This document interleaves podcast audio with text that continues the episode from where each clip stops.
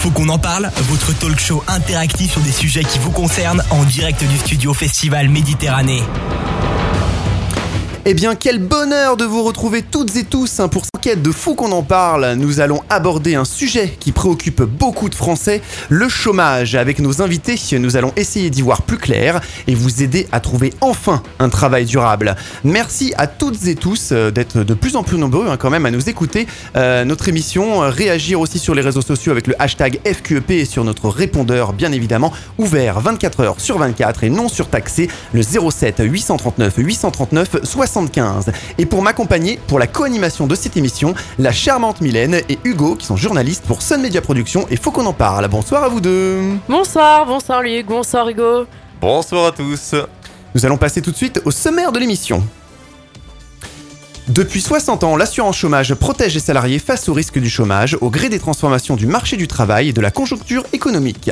Face aux fermetures d'usines, de licenciements en tout genre ou simplement d'arrangements entre salariés et patrons, elle est là pour assurer une sécurité de revenus lorsque l'on est privé d'emploi. Comment va évoluer l'assurance chômage qui nous protège en cas de perte d'emploi? Comment assurer la meilleure couverture et ce de manière équitable pour les Français pour ne pas se retrouver sans ressources en cas de coup dur? Avec un taux de chômage de plus de 20%, les jeunes sont les plus touchés. Comment enrayer ce phénomène Plus de 87% des embauches se font en contrat court, en CDD. Comment arriver à décrocher le Saint Graal du CDI Paradoxalement, les entreprises ont du mal à recruter alors qu'il y a du chômage en France. Que se passe-t-il? Pôle emploi, politique, patron, association seront en plateau pour en débattre avec nous. Nous allons passer maintenant à la présentation de nos invités. Nous accueillons ce soir Laurence Sagnal. Vous êtes directrice de Sésame, euh, donc une association dans le domaine de l'emploi à Toulon. Oui, bonsoir. Bonsoir. On a Franck Courriol, directeur de Pôle emploi Toulon. Bonsoir. Bonsoir. Nous aurons également Thomas Roller, premier secrétaire fédéral du Parti Socialiste du Var. Bonsoir à tous. Nous avons aussi euh, maître Christophe Macon, qui est avocat spécialisé en droit du travail au barreau de Toulon. Bonsoir. Nous aurons également Renald Cadoré, référent départemental Var de la République En Marche. Bonsoir. On a Marc Brunetto, chef d'entreprise CMC Group à Sifour. Bonsoir. Nous allons passer maintenant à la partie euh, chiffres. Alors euh, Luc, est-ce que tu as quelques dates clés sur l'assurance chômage Oui, alors le 31 décembre 1958, euh, qui pose les bases de l'assurance chômage, euh, mais ne couvrait pas tous les salariés à l'époque. C'est le 13 juillet euh, 1967 que ce fut le cas. Tous les salariés du privé euh, ont été couverts. En octobre 74, première crise économique de l'assurance chômage à cause d'une montée soudaine du chômage. Le 24 février 1984, elle devient donc le régime de base et le 18 juillet 1992, on instaure la dégressivité des allocations. Autre date clé aussi, c'est la création de Pôle emploi, bien sûr, le 19 décembre 2008, très précisément, qui fusionne avec euh, à l'époque l'ANPE euh, et les ACEDIC. As-tu quelques chiffres clés sur le chômage en France, Luc? Oui, on peut dire qu'aujourd'hui, euh, à peu près plus de 5,6 millions de personnes sont inscrites à Pôle emploi. Sur celles-ci, 3,4 millions n'ont aucun emploi. Le reste euh, travaille partiellement, en recul quand même de 1,5% sur l'année 2018 par rapport à 2017. Et sur le chômage de longue durée alors? Euh, il est tout de même à noter quand même que le nombre d'inscrits depuis plus d'un an euh, ou plus est en hausse de 1,6%. Euh, on est passé de 2 570 000 à 2 611 000. Sur un an, l'augmentation a même été carrément de 7,2%. Observons également que le nombre de demandeurs d'emploi de 2 ans à moins de 3 ans a lui augmenté de 2,8%. Et dans l'Europe et dans toute la France, le chômage des jeunes, ça se passe comment? Euh, il était de 20,8% en 2018 pour les euh, 15-24 ans. Nous sommes dans le top 5, malheureusement. Et oui, en premier vient l'Afrique du Sud avec plus de 53%, puis la Grèce 43,6%, l'Italie 34,8% et l'Espagne 34,4%. Nous, nous sommes juste derrière. La moyenne de l'Union européenne est à 16,9% et le plus bas, et oui, dans le monde, c'est le Japon, c'est quasiment le plein emploi pour les jeunes avec 3,7% et en Allemagne 6,8%. Mais alors pour quelles raisons arrive-t-on au chômage? La première raison d'inscription à Pôle emploi, c'est surtout la rupture de CDD qui concerne quand même un quart des demandeurs d'emploi. On peut y ajouter euh, 7% de fin de mission d'intérim. Deux autres catégories aussi euh, représentent environ 20% des chômeurs chacune. Les premières, entrées dans le marché du travail et les reprises d'activité, plus bien sûr les licenciements économiques et les démissions, qui sont quand même des cas beaucoup plus rares. Et si nous parlions des prud'hommes? Oui, fin 2018, des chiffres sont tombés. Il y a eu 15% de litiges en moins devant le Conseil des prud'hommes par rapport euh, en 2017 par rapport à 2016. Nous sommes passés de 150 000 affaires à 127 000, une chute énorme quand même des affaires liées à la, surtout à la mesure de la barémisation des indemnités prud'homales dont on a beaucoup entendu parler en cas de licenciement abusif. Euh, une des principales mesures des ordonnances réformant le, le droit du travail qui est entrée en vigueur en septembre 2017. Et alors tu as quelques chiffres clés sur la formation en France? Euh, oui, 3000 euh, entreprises réalisent 70% du chiffre d'affaires du marché euh, de la formation. 17 millions de personnes formées en France chaque année. 85% des, des besoins couverts par l'offre privée de formation. Et 150 000 salariés sont employés dans le secteur de la formation professionnelle.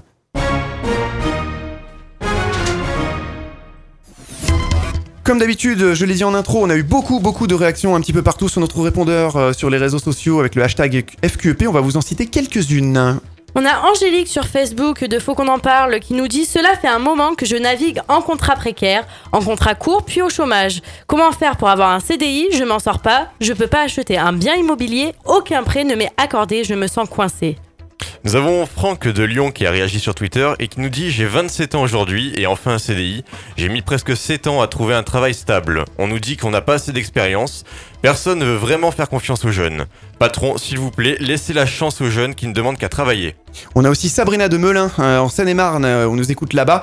Euh, je travaille dans une structure aidant les gens à s'insérer dans le monde du travail. Je constate que c'est vraiment compliqué de faire décrocher un CDI. Et lorsque cela arrive, les personnes que j'aide sont très heureuses puisque c'est comme une naissance d'enfant.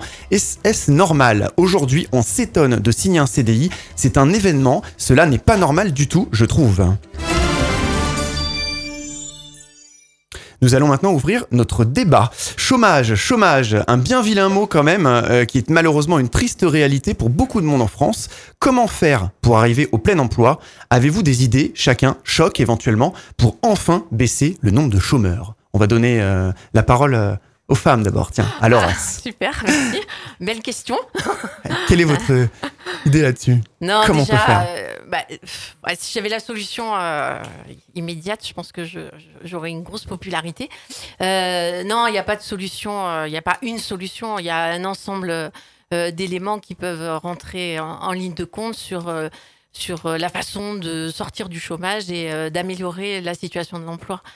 Euh, après, nous, on travaille au quotidien auprès de gens qui sont en général sur des parcours euh, assez longs dans, le chômage, hein, puisqu'on s'occupe de, publics plutôt en difficulté ou en demandeurs d'emploi longue durée.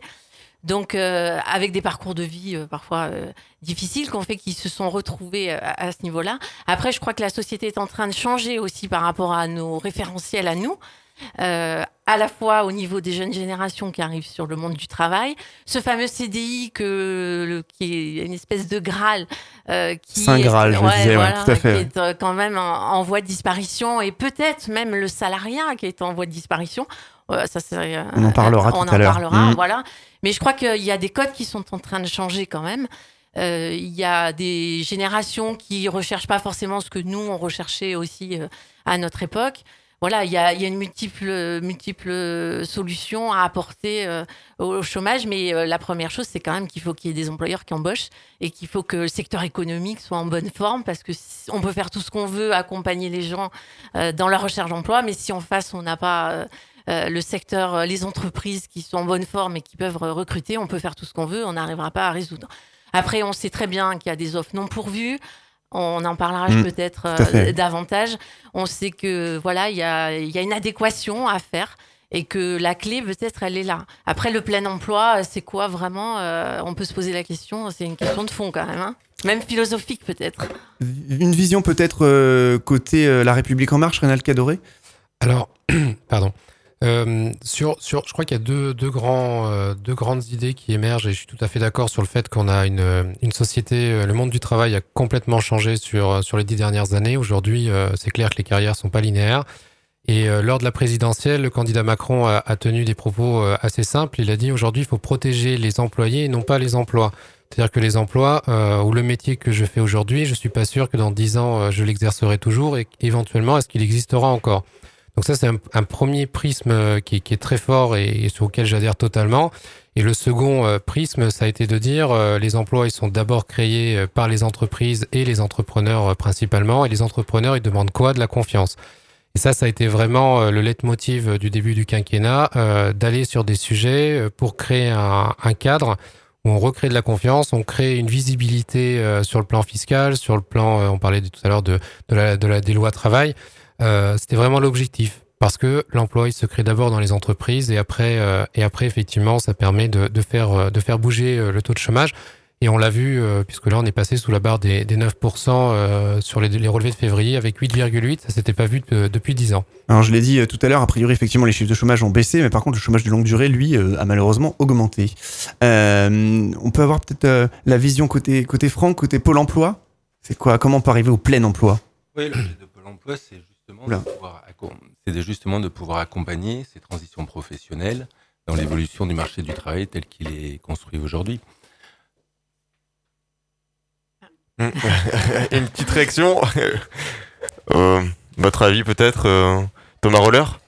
Oui, alors je, pense qu'il y a de multiples aspects et, et on va y revenir euh, tout au long de la soirée. Les deux axes qui ont été dégagés, évidemment, euh, sur la question du chômage, il y a un aspect économique euh, qui est incontournable. Et euh, la question de la relance, ça a été tout l'objectif, notamment du dernier quinquennat, de relancer l'économie pour derrière arriver à recréer de l'emploi. Mais sur cette question du chômage, il y a aussi un aspect de formation qui est incontournable. Une formation en amont, et ça, c'est tout le système éducatif. comment est-ce que on amène un jeune en sortie de scolarité à être en capacité sur le marché euh, de l'emploi à trouver euh, un travail dans les quelques mois après sa sortie. C'est aussi de la formation en aval avec une personne qui est demandeuse d'emploi. Comment on lui permet d'accéder à une formation tout au long de sa vie pour pouvoir rebondir et faire en sorte de s'adapter à tous les parcours de vie. On va en parler tout à l'heure, il y aura un axe essentiellement formation. Merci pour ces gestes et quelques, quelques petites réactions. Laurence avait commencé à en parler. Franck, un point étrange que nous avons noté, pourquoi sur le site de Pôle Emploi, nous avons plus de 600 000 offres à pourvoir et on entend souvent dire que plus de 300 000 postes ne, trouvent pas preneur. C'est une situation totalement paradoxale tout de même, alors qu'il y a plus de 5 millions de personnes qui cherchent un emploi en France. Simplement parce que le marché est assez fluide. Pôle Emploi diffuse des offres, on en pourvoit plus de 80 dans des délais inférieurs à 30 jours. Après, ce qui reste comme offre d'emploi à pourvoir, c'est de créer justement cette dynamique, cette dynamique qui se crée sur l'accompagnement des demandeurs d'emploi vers les postes qui sont à pourvoir, mais aussi vers les entreprises par rapport à, leurs besoins. D'accord. Donc on va dire qu'il y a presque un turnover d'offres. Pour vous, 80% des offres en permanence sont renouvelées. Oui, après, ah ouais, hmm. excusez-moi, juste euh, dire aussi que par rapport euh, aux, offres non pourvues, on, a toujours eu ce, ce, lot d'offres non pourvues. Alors, il y a différentes choses. Hein. Il, y a, il y a des métiers qui n'attirent pas les jeunes, euh, qui n'attirent plus les jeunes, et des filières qu'il faut revaloriser. Euh, notamment euh, des filières artisanales, etc. Euh, et puis, et puis on, on, en parlera peut-être tout à l'heure par rapport à la formation, mais il y a une adéquation entre les formations et les orientations qu'on donne aux jeunes et puis le, le, besoin des entreprises aujourd'hui quand même. Donc, mais ça, c'est un, c'est un débat bah, moi, ça fait 20 ans euh, que je dirige Césame, hein, je suis psychologue du travail. Euh, ça fait quand même 20 ans qu'on en parle un peu. Mmh. Les choses qui sont en train de changer par rapport à la réforme de la formation professionnelle, peut-être qu'on en parlera plus tard, mais tout à l'heure, on disait 70%, euh, c'est les entreprises qui font le chiffre d'affaires de la formation. Mmh. Ça, c'est en train d'essayer d'être modifié. Et que la formation, elle bénéficie justement aux, aux, chômeurs et aux personnes qui sont en demande d'emploi. On sait que... Alors ça, c'est pas souvent le cas. Souvent, on entend dire voilà, bah, des chômeurs qui cherchent à se faire financer des formations, euh, bah, on leur refuse régulièrement. Non, mais c'est un écho quand même qu'on a. Je vois que ça fait. Ça, Ouais, ouais. Les nouvelles orientations sont celles-là. Alors nous, on fait pas de politique. Euh, hum. Nous à Sésame, hein, on s'occupe des gens, on est au service des publics.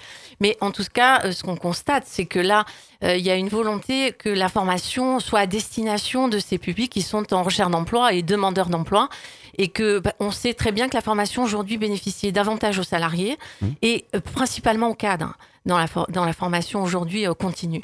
Aujourd'hui, euh, la tendance est de vouloir faire en sorte que cette formation puisse bénéficier aux demandeurs d'emploi et que du coup, on aille vers euh, les formations que les entreprises demandent.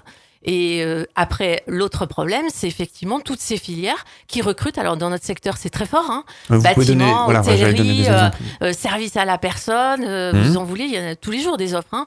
Euh, et, et sur Alors lesquelles. pourquoi, pourquoi elles sont pas pourvues toutes ces offres? Parce Bah, que les euh, gens bah, veulent pas aller vers ça ou c'est juste parce qu'ils sont pas formés? Alors, Alors, je euh, reviens un petit peu sur ce que Oui, je disais tout à l'heure, sur Ouais. le fait de dire que les offres ne sont pas pourvues, elles finissent par être pourvues. Après, c'est une question d'être en adéquation avec le besoin de l'employeur et notre capacité à pouvoir amener les personnes sur ces métiers-là. D'accord. ouais, c'est une revalorisation aussi de, de, de, de l'image que peut avoir aussi ces métiers-là. Alors il y a Euh, aussi il y a, il y a l'image du métier, il y a aussi effectivement malheureusement souvent les salaires. Des fois il y a des métiers. euh, Oui, pourquoi on irait vers ça? Parce qu'on gagne pas assez d'argent. Les oui, deux. euh, Il y a bien sûr le salaire. Service à la personne, c'est quand même un métier qui est dur. Ok, Ah. il y a plein d'offres, etc. Mais c'est aussi un métier mal payé. bah, Oui, euh, Thomas? oui. Moi, je, je veux rebondir effectivement sur ça parce que je- on, on parle de métiers sous tension. Euh, les métiers sous tension, c'est souvent des métiers euh, manuels euh, dont les personnes sont issues de la filière professionnelle. Et là, il y a une question à se poser en amont, c'est celle de l'orientation. Comment est-ce qu'on Ouais. oriente nos jeunes dans les filières professionnelles au collège? Qu'est-ce qui se passe quand un jeune va aller dans une filière professionnelle? C'est un choix qui est subi la plupart du temps. C'est exactement ça, voilà. C'est ça. C'est ce que j'ai subi également. Donc euh, voilà. Non, mais il Mais faut changer la de représentation des ça. parents déjà. C'est-à-dire que c'est. enseignants. Alors ça, c'est- parce que la filière professionnelle, c'est euh, ça a une mauvaise image. Bah oui, en fait, euh, en gros, euh, vous étiez bon, vous alliez en bac euh, général. Mmh, vous Maths sup, étiez- Maths P, les Voilà. grosses écoles d'ingé, Voilà. des trucs comme ça. Et vous étiez pas bon, ah bah vous alliez euh, en CAP ou en BEP ou, euh, Ou en bac ba- professionnel. ou en Et pourtant, pro. les, et pourtant, les métiers manuels, euh, il y a beaucoup de métiers manuels où il n'y a pas besoin d'avoir des grands diplômes. Et, et puisque je parlais tout à l'heure d'argent, des gens qui gagnent très bien leur vie dans ces métiers-là. Oui, alors c'est euh, voilà, c'est des choses qu'on entend euh, bien sûr et qui sont véritables. Aujourd'hui, un soudeur, je suis désolée, euh, on n'en trouve pas. Ils sont à- ils sont obligés d'aller le chercher à Brest. euh, parce que euh, il y a des connexions euh, entre la marine euh, à Brest et, et ici, mais c'est des, des métiers qu'on ne trouve pas et on a du mal à, à attirer quand même les jeunes vers ce type de métier-là. Alors c'est sûr qu'il y a un problème d'orientation des jeunes, Mhm. de, de formation. C'est vrai depuis des années, tout Il y a ça. un problème de représentation, mais Mhm. ça commence par nous, c'est-à-dire on est parents. Enfin, moi j'ai trois enfants, donc euh, voilà, et euh, de nos propres représentations hein, sur euh, sur le marché du travail, sur ces filières. Et puis euh, et puis après, il y a plein d'autres problématiques dont on parlera plus tard, je pense. Mais Ah. voilà, et déjà c'est sûr euh, ces éléments-là, quoi. Moi, je voudrais réagir sur euh, parce que là, on vient de parler des métiers manuels, donc c'est un vrai sujet. Moi, je parce qu'au-delà des offres d'emploi euh, qui sont sur le site de Pôle Emploi, en fait, il y a beaucoup d'offres d'emploi auxquelles les chefs d'entreprise renoncent parce qu'ils savent qu'ils vont pas trouver les personnes en face. Moi, j'ai des exemples concrets dans le monde, notamment de la charpente, où aujourd'hui ils trouvent, trouvent personne euh, et effectivement, ils préfèrent limiter leur activité que de que de finalement recourir soit à une manœuvre étrangère, soit chercher à tout prix ou avoir une course sur les salaires ou débaucher leurs leurs voisins. Mais a aussi les emplois euh, entre guillemets euh, intellectuels parce qu'aujourd'hui dans le monde du numérique, les entreprises françaises sont en pénurie de main d'œuvre et de capacité à avoir des informaticiens de manière générale. Et quand on dit une pénurie, c'est-à-dire qu'il y, a des- il y a des entreprises qui disent mais si on trouve pas, on va partir à l'étranger parce que on va partir en Inde, on va avoir une délocalisation subie par manque de compétences. Donc euh, euh, l'orientation de manière générale, ce qui était soulevé tout à l'heure, est un vrai sujet. Ceci étant, tous les métiers aujourd'hui sont quasiment touchés euh, par, euh, et notamment des nouveaux métiers, sont touchés par, euh, par, par des besoins en termes de personnes.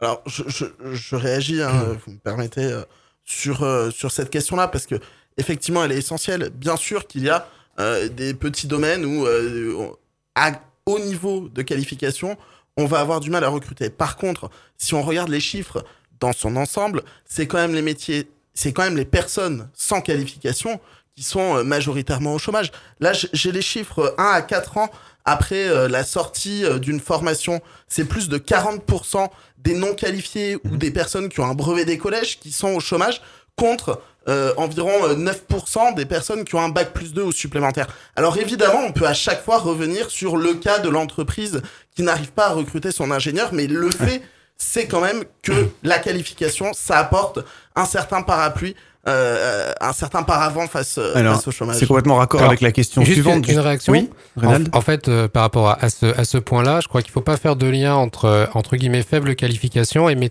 métier hautement qualifié. Je m'explique.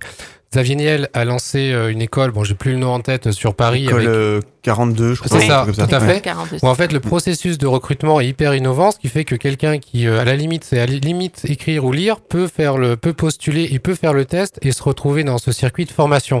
Je crois savoir qu'au niveau de Pôle Emploi aussi, il y a des tests, enfin il y a des, des innovations dans les méthodologies de recrutement et de proposition d'emploi, parce qu'on se rend bien compte qu'en fait, on peut pas con- se contenter de dire à quelqu'un, monsieur, vous, vous êtes peut-être pas très doué pour lire, mais ça se trouve, il est extrêmement doué pour faire du code informatique ou pour gérer une page web ou une Hmm. page Facebook ou devenir euh, community ce qui manager. paraît dans cette école-là, euh, les, les- ils bossent 18 heures par jour. euh, voilà, c'est ce type de recrutement. On, on Moi, rentre ça- là-dedans. moi, ça me pose pas de problème, hein. défoncer. Oui, Voilà, enfin, quand on veut, Mais c'est on ouvert. On parle d'une école, Une, une on est d'accord. école Ouais. au niveau national. Moi, je suis euh, enseignant en collège, en réseau d'éducation prioritaire. Je vous assure que les jeunes qui sortent sans le brevet des collèges, ils vont pas dans l'école de Xavier Niel et ils ont du mal à trouver de l'emploi après leur sortie. Il y a quand même euh, un filtrage. Mais justement, c'était complètement raccord. On parlait de, des problématiques d'emploi dans certaines filières, et là on parle d'informatique. Euh, un autre paradoxe quand même, effectivement, dans ce secteur de l'informatique, qui est un secteur porteur quand même avec beaucoup d'avenir. Maintenant, on a de plus en plus d'informatique partout. Euh, Il y, a, il y a une pénurie de personnel, effectivement. Euh, je m'entretenais avec un cabinet de recrutement sur Paris récemment, qui m'expliquait que c'est très dur en fait de trouver des candidats, qu'il faut plus de 6 à 9 mois pour trouver quelqu'un sur un poste qualifié, certes, mais aussi euh, des profils moins qualifiés. C'est dur. Pourtant, ils disent qu'ils recrutent directement en CDI avec des salaires décents. Comment c'est possible alors qu'on a du chômage en France? Est-ce que c'est juste un problème de formation? Je pense que les échanges qu'on a eus jusqu'à présent montrent euh, plusieurs réalités. Plusieurs réalités, plusieurs situations, des situations d'attirance vers certains métiers, faire en sorte de pouvoir, euh, pouvoir le poste de chaudronnier, le poste de soudeur, le poste euh, qui va être plus hautement qualifié a priori. Euh, en réalité, il y a ce décalage d'attirance vers certains métiers, arriver à faire en sorte que les jeunes et les moins jeunes aussi, parce que la formation, c'est pas la formation simplement une question d'orientation euh, scolaire initiale, c'est la formation tout au long de la vie. Donc il y a la problématique des jeunes pour les amener vers les métiers qui recrutent, ceux qui leur permettront de rentrer dans le marché du travail, qui ne sera pas forcément le métier qu'ils veulent faire au final, mais on va pouvoir les accompagner dans cette transition professionnelle par étapes. Et notre réalité, une tension sur le marché du travail qui est assez forte, sur des compétences techniques. Mhm. Mais ce que recherche le recruteur aujourd'hui avant tout, c'est des compétences relationnelles également. C'est-à-dire oui. comment on fait pour raccrocher-. Savoir-être, c'est très important ouais, dans les Les phases de recrutement. skills, Oui. c'est ça. Donc, euh, alors nous voyons à l'aube par contre des années 2020, nous sommes en pleine mutation technologique avec l'arrivée de l'intelligence artificielle, la robotisation également, l'informatisation partout sur de plus en plus de postes. Cela crée-t-il une pénurie de travail? Va-t-on vers une raf- ra- pardon, raréfaction du travail? Le chômage est-il inéluctable? Eh oui, on remplace un petit peu tout, mais tout non, ça. mais euh, ça, ça c'est une vision pessimiste de. de... Il y aura d'autres boulots, mais est-ce qu'il n'y aura pas Mais des boulots plus sûr, qualifiés mais et les boulots sûr. moins qualifiés, il y en aura moins? Non, Eh. mais les, les métiers sont en train de changer. Il y a des métiers qui vont disparaître, on le sait. euh, euh, il, y a, il y a des métiers qui peuvent être facilement remplaçables par l'intelligence artificielle.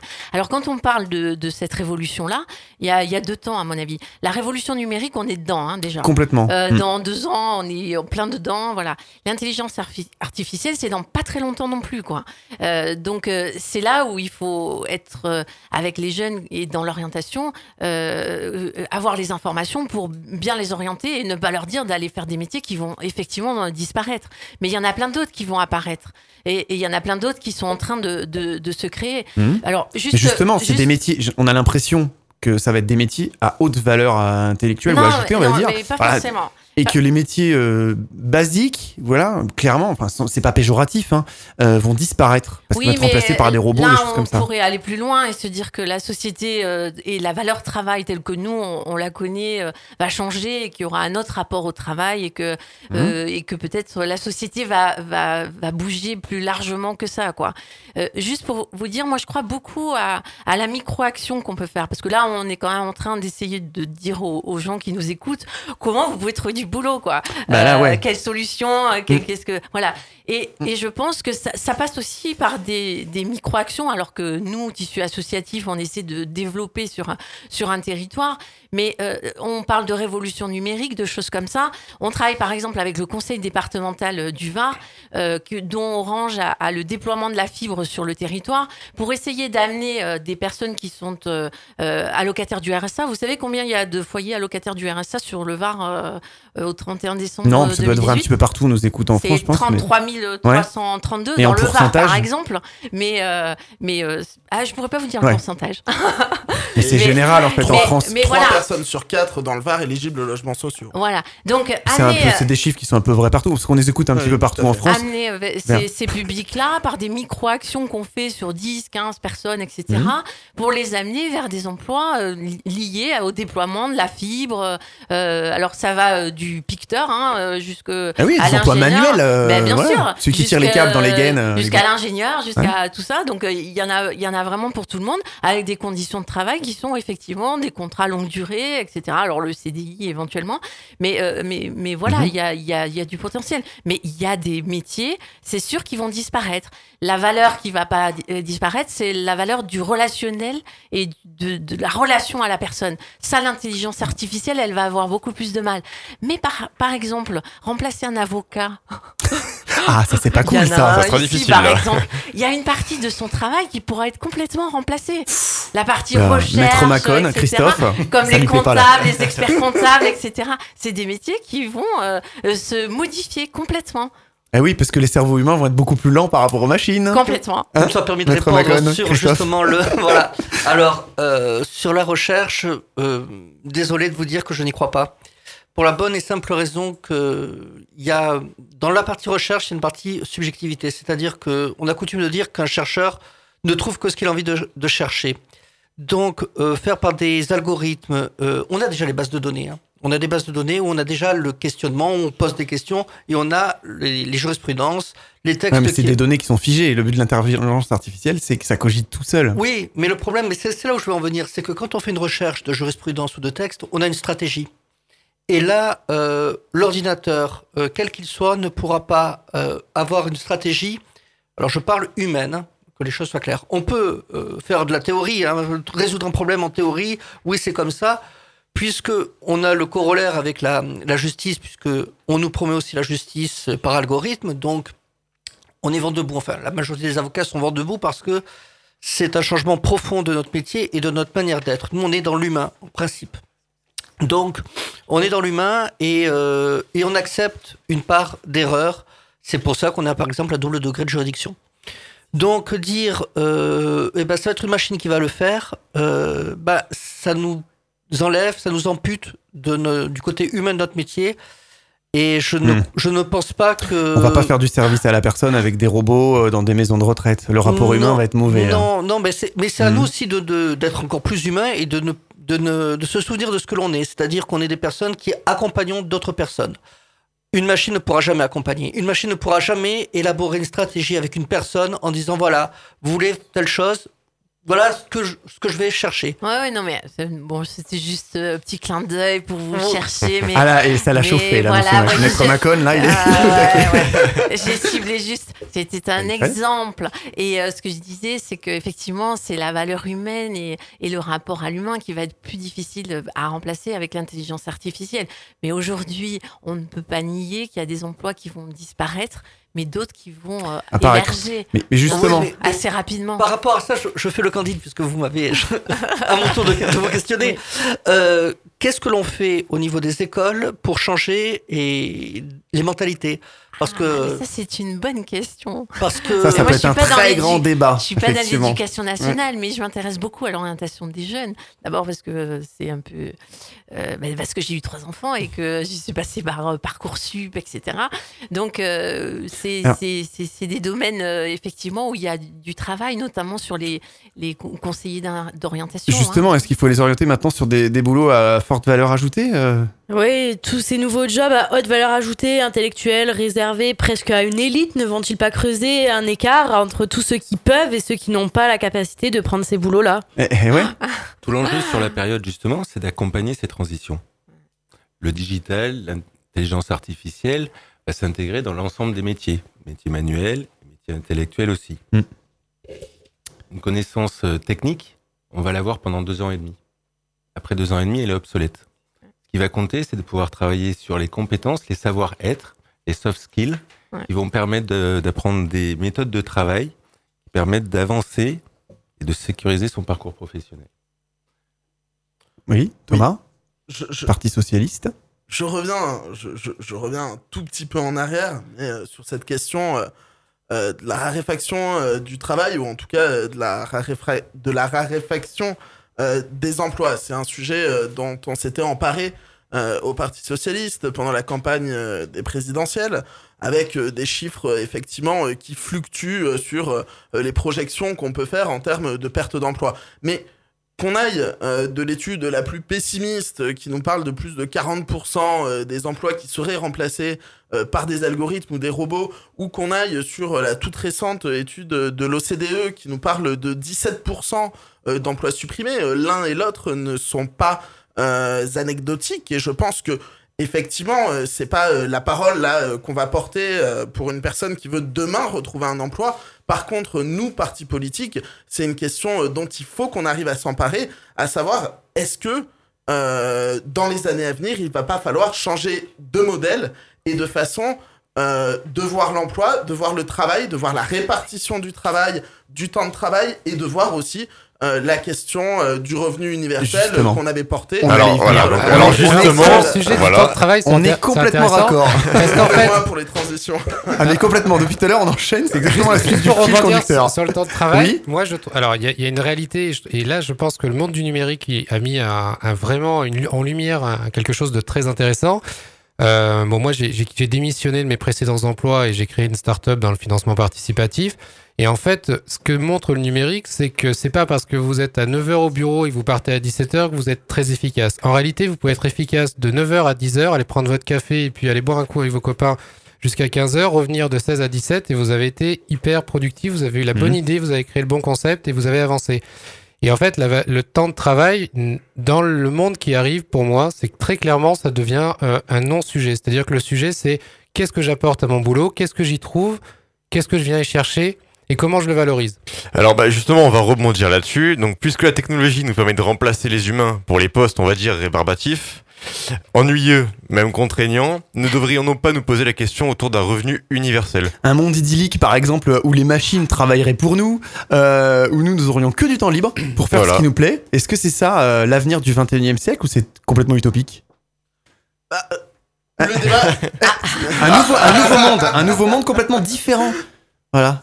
Non, non, Qu'en pensez-vous autour de la table? Le, le débat Moi, qu'on j'ai vient un avis, hein. d'avoir, le débat qu'on vient d'avoir, je, je- je pense qu'effectivement, euh, il faut qu'on se pose ces questions-là, parce que le chômage qui est, alors on se satisfait parce qu'il est descendu un tout petit peu en dessous euh, de 9%, mais qu'en même temps, euh, le chômage de longue durée, il continue à augmenter.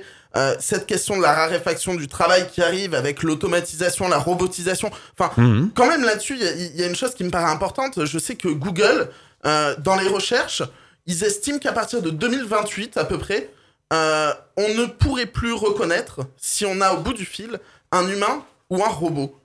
Cette question-là, elle C'est doit. fou euh, ça. Hein ouais. On est, Ça devient même inquiétant en fait. Hein on, on est Eh bien ouais. d'accord, mais je pense que c'est bien aujourd'hui qu'il faut qu'on se pose les questions pour demain euh, sur cette question de la raréfaction de l'emploi. Si on a un chômage qui est inéluctable, une raréfaction de l'emploi, il va falloir qu'on pense à des modèles de compensation pour que chacun puisse avoir un niveau de vie minimum qui soit assuré. Et le revenu universel est une de ces propositions. Un nouveau modèle. Alors, une Ah. proposition visiblement du Parti Socialiste. Euh, Ah. Qu'en pensez-vous autour de la table? On n'est pas dans les propositions Euh, politiques. ouais, mais- non, non, moi je. Ah, moi, je parle d'un nouveau les- monde idyllique où euh, c'est les les machines qui bossent pour nous. politiques des uns et des autres. C'est pas euh, c'est pas mon, mon quotidien. Euh, mon quotidien, c'est quand même de voir que de toute façon, euh, les générations Z là, hein, les fameuses Oui. euh, 2000 là, hein, euh, et c'est ce que disait mon petit voisin de, de gauche. Euh, les générations, elles sont pas sur. Pardon, petit voisin, non. Non, c'est pas Rénal, très- affectueux, qui représente pas- la République en marche soir. Ouais, ouais. C'est pour ça. Je, je suis plus grand que Thomas quand les, même. hein. les générations, non, non, les générations euh, des, des- des années 2000 là, elles ont euh, une, une- un rapport au travail et euh, la valeur travail est, est différente. Et euh, il y a des choses qui sont très intéressantes dans ce qui, euh, quand on les observe un petit peu, c'est que euh, pour eux, le travail doit avoir du sens. Euh, et je rejoins euh, ce qu'il disait, c'est-à-dire que notre modèle où euh, on avait euh, des horaires de bureau, où on était dans un lieu, on était dans une boîte pendant 20 ans, la boîte même. Fini ça Mais c'est fini. Nos parents, Mm. même, euh, ils étaient logés par la boîte. Ils avaient bon, euh, tout ça, c'est terminé, quoi. À un moment donné, si on se rend pas compte de ça, c'est qu'on a loupé euh, le coche, quoi. Donc, euh, euh, le revenu universel, moi, je me prononce pas là-dessus, mais sur euh, le, le- le changement de la valeur de travail, oui, ça, c'est indéniable. Alors, le fait qu'il y ait moins de travail, mais qu'on travaille différemment, ça, Mm. c'est un vrai sujet. C'est un sujet. On euh, fait pas travailler les machines pour nous et nous on immédiat. va pas se dorer la pilule sur la plage. mais ça, Non c'est la caricature de la C'est machine. idyllique, et utopique, je disais. Non, c'est pas, c'est pas utopique, mais on n'en est pas là. Et aujourd'hui, euh, les problématiques, elles sont différentes. C'est déjà, euh, je, je vous signale, euh, comment on manage cette génération.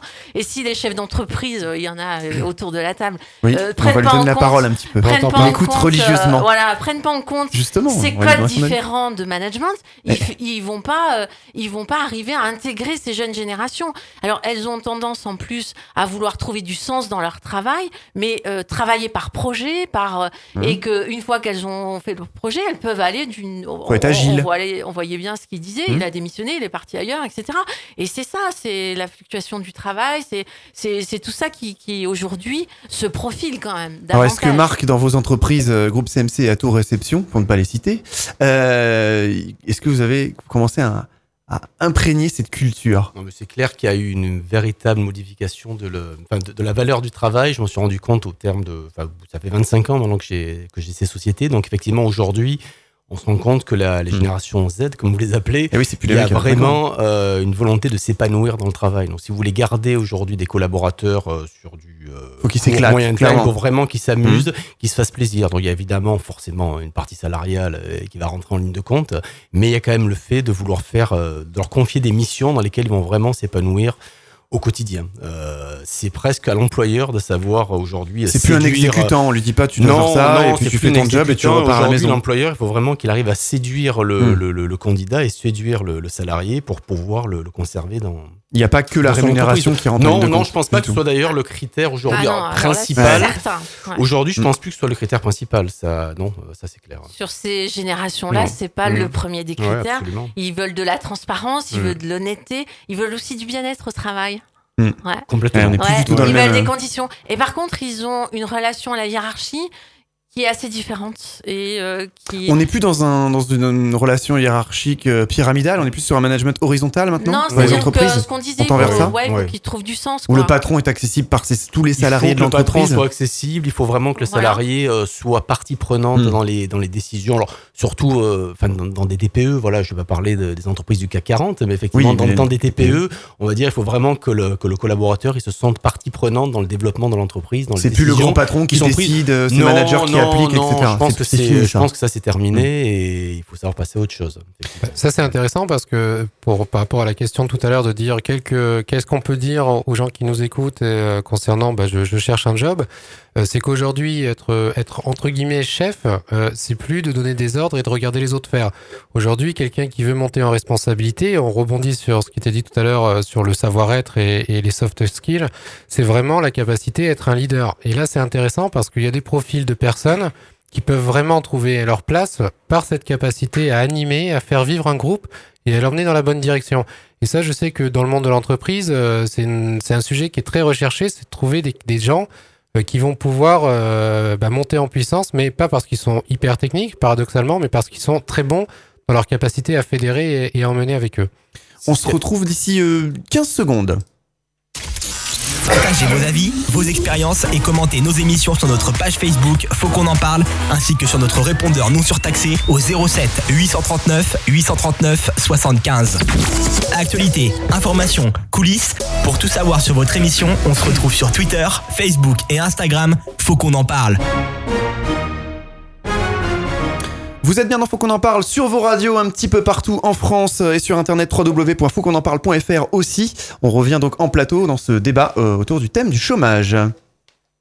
Alors ces derniers temps, on entend de plus en plus parler du contrôle des chômeurs. Pour être certain qu'ils cherchent bien du travail, il serait prévu d'avoir plus de contrôleurs, dont le nombre est évalué à environ 200 aujourd'hui, qui passeront à 600 en 2019 et à 1000 en 2020.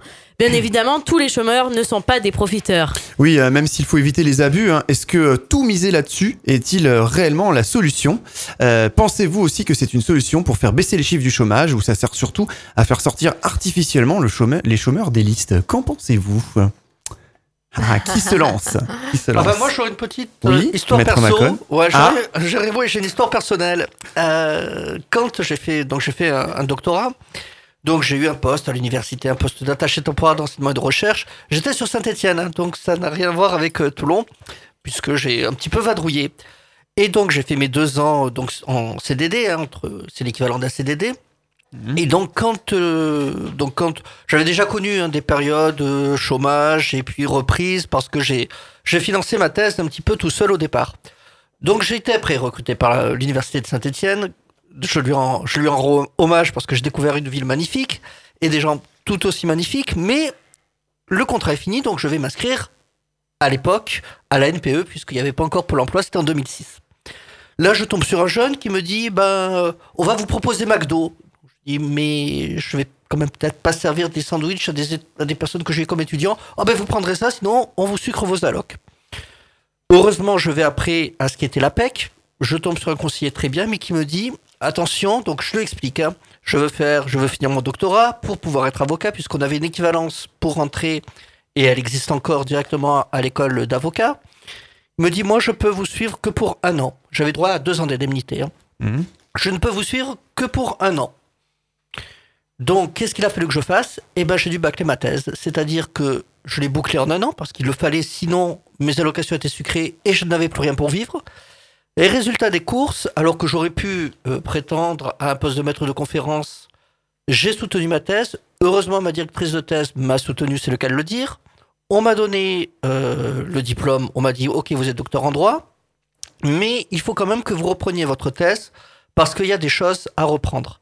Ça veut dire que j'ai eu mon diplôme, j'ai dû reprendre ma thèse, et euh, le problème, c'est que si on m'avait fait confiance, eh ben, j'aurais pu faire un travail avec une plus forte valeur ajoutée, et peut-être faire euh, autre chose, ou peut-être euh, continuer, mais euh, dans tous les cas, bah, ça a brisé un petit peu ce, qu'il y a- ce que je voulais faire.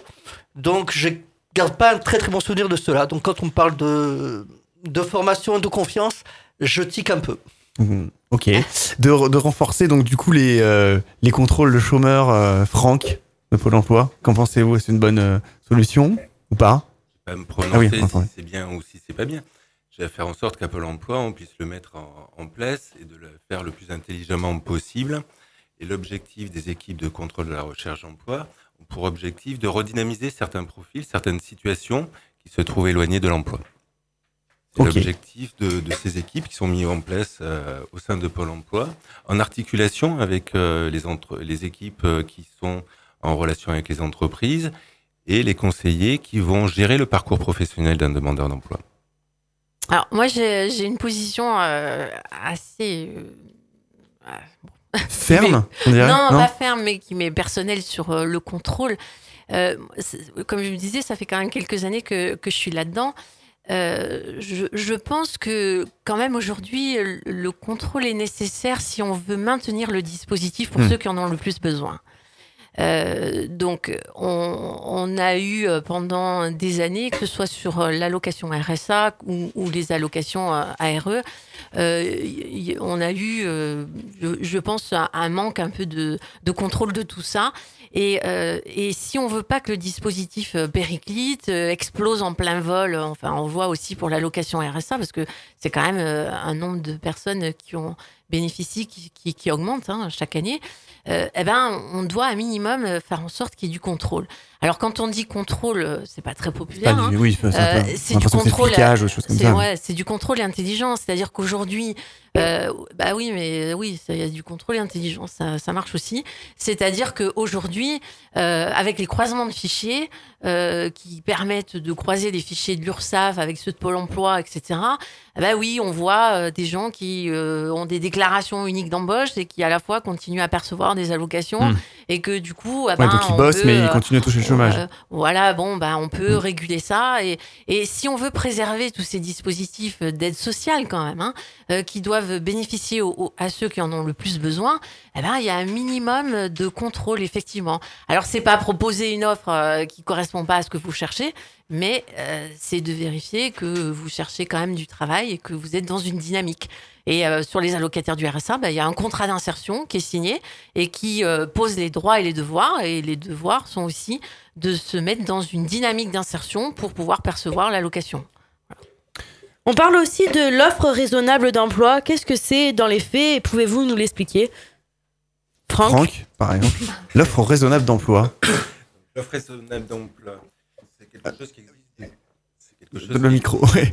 déjà depuis la création de Pôle emploi, où le législateur avait donné une, une définition très stricte de ce qui était euh, l'offre raisonnable d'emploi. Euh, depuis les- la dernière loi travail, ça nous permet d'être sur quelque chose qui est plus modulaire et qui se fait en, en négociation entre le conseiller Pôle emploi et le demandeur d'emploi, pour savoir Mhm. qu'est-ce qu'il souhaite euh, rechercher, qu'est-ce qui est raisonnable dans son périmètre de recherche à mettre en place. Aujourd'hui, l'offre raisonnable d'emploi, c'est ça. D'accord. Alors pour compléter, euh, Oui. l'idée c'était de, dans le cadre de cette réforme, était vraiment de donner plus d'autonomie euh, sur le terrain et de faire confiance aux gens. Juste pour euh, pour compléter, quand on dit contrôle, c'est on, ça a été dit tout à l'heure, c'est des droits et des devoirs, c'est cet équilibre qui est recherché. Il faut quand même savoir que dans les dans la dernière loi avenir professionnel, euh, il y a eu une volonté d'ouvrir euh, le comment dire l'assurance chômage aux indépendants et aux démissionnaires. Et ça, c'est un vrai sujet parce que moi, j'ai démissionné euh, trois fois et la dernière fois que j'ai démissionné, euh, ben, en fait, j'avais, j'avais rien du tout, quoi. Donc, euh, j'ai monté ma boîte et je suis pas allé voir Pôle emploi parce qu'ils ne pouvaient rien pour moi. Mais ceci étant, quand on est attaché aussi à la liberté des, salariés, leur capacité à, à se projeter et aller chercher et à créer leur affaire ou aller chercher un autre environnement professionnel, euh, bah, leur donner cette possibilité-là, c'est important. Donc, il y a eu, en contrepartie de ces contrôles qui ont été évoqués, il faut aussi voir qu'il y a des nouveaux acquis, il y a des nouveaux droits qui ont été donnés. Thomas, Oui, du Parti Socialiste, oui. pour revenir euh, sur, euh, sur cette question du contrôle, bon déjà, je, je- je trouve que finalement, quand on se met à parler d'autonomie, euh, souvent c'est le corollaire de réduction euh, de droits et de protection. Et en l'occurrence, là-dessus, on est, on est un peu là-dessus. C'est paradoxal de parler de faire confiance euh, aux chômeurs et en même temps de mettre le focus euh, sur cette question du contrôle. Notamment euh, cette notion floue d'offre raisonnable d'emploi. Alors moi, je, je cherche, je j'ai pas forcément compris quand est-ce que c'est raisonnable, quand est-ce que c'est irraisonnable, mais surtout, moi je trouve que politiquement, ce qui est porté dans cette proposition, c'est avant tout de faire porter la responsabilité du chômage sur les chômeurs. Et finalement, ça permet de se dédouaner en partie euh, du manque de politique incitative à l'emploi. Merci. Euh, on va juste revenir sur le, le chômage des jeunes. Je le disais en intro quand même. Nous arrivons quand même malheureusement à la cinquième place. C'est c'est quand Je vais même peut-être terrible. préciser un petit peu les choses par rapport à ce qui Oui. qui vient d'être dit sur l'offre euh, raisonnable d'emploi. Euh, quand on fait une démarche d'inscription à Pôle emploi, on s'inscrit dans un schéma de droits et de devoirs qui permet d'ouvrir des droits à l'assurance chômage ou pas, de bénéficier de la solidarité nationale ou pas au travers de l'ASS ou au niveau départemental avec le RSA. Quand on s'inscrit dans ce schéma-là, on fait un, contrat entre Pôle emploi dans sa démarche de recherche d'emploi. Par rapport à ça, on définit avec la personne qu'est-ce que vous cherchez, sur quoi on peut vous aider pour chercher? L'offre raisonnable d'emploi, c'est cette notion-là même, de manière à pouvoir accompagner la personne dans son choix professionnel, là où elle est aujourd'hui et là où elle peut aller demain. Moi, ce que je regrette là-dessus, c'est qu'il y a quand même un manque évident de critères qui soient objectivables. Des critères, il y en avait. Ils étaient très stricts. Et Pôle emploi n'était pas en capacité de pouvoir l'activer telle qu'elle était prévue par le législateur. Mmh, Aujourd'hui, le législateur a fait en sorte que cette offre raisonnable d'emploi puisse être vue de gré à gré sur quelque chose qui soit très simple. Il n'y a pas de critères prédéfinis, Donc, de manière des- subjective.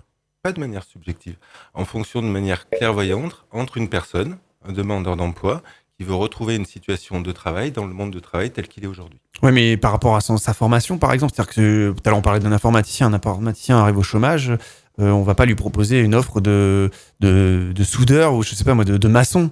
Est-ce que ça serait une offre raisonnable d'emploi pour cette personne?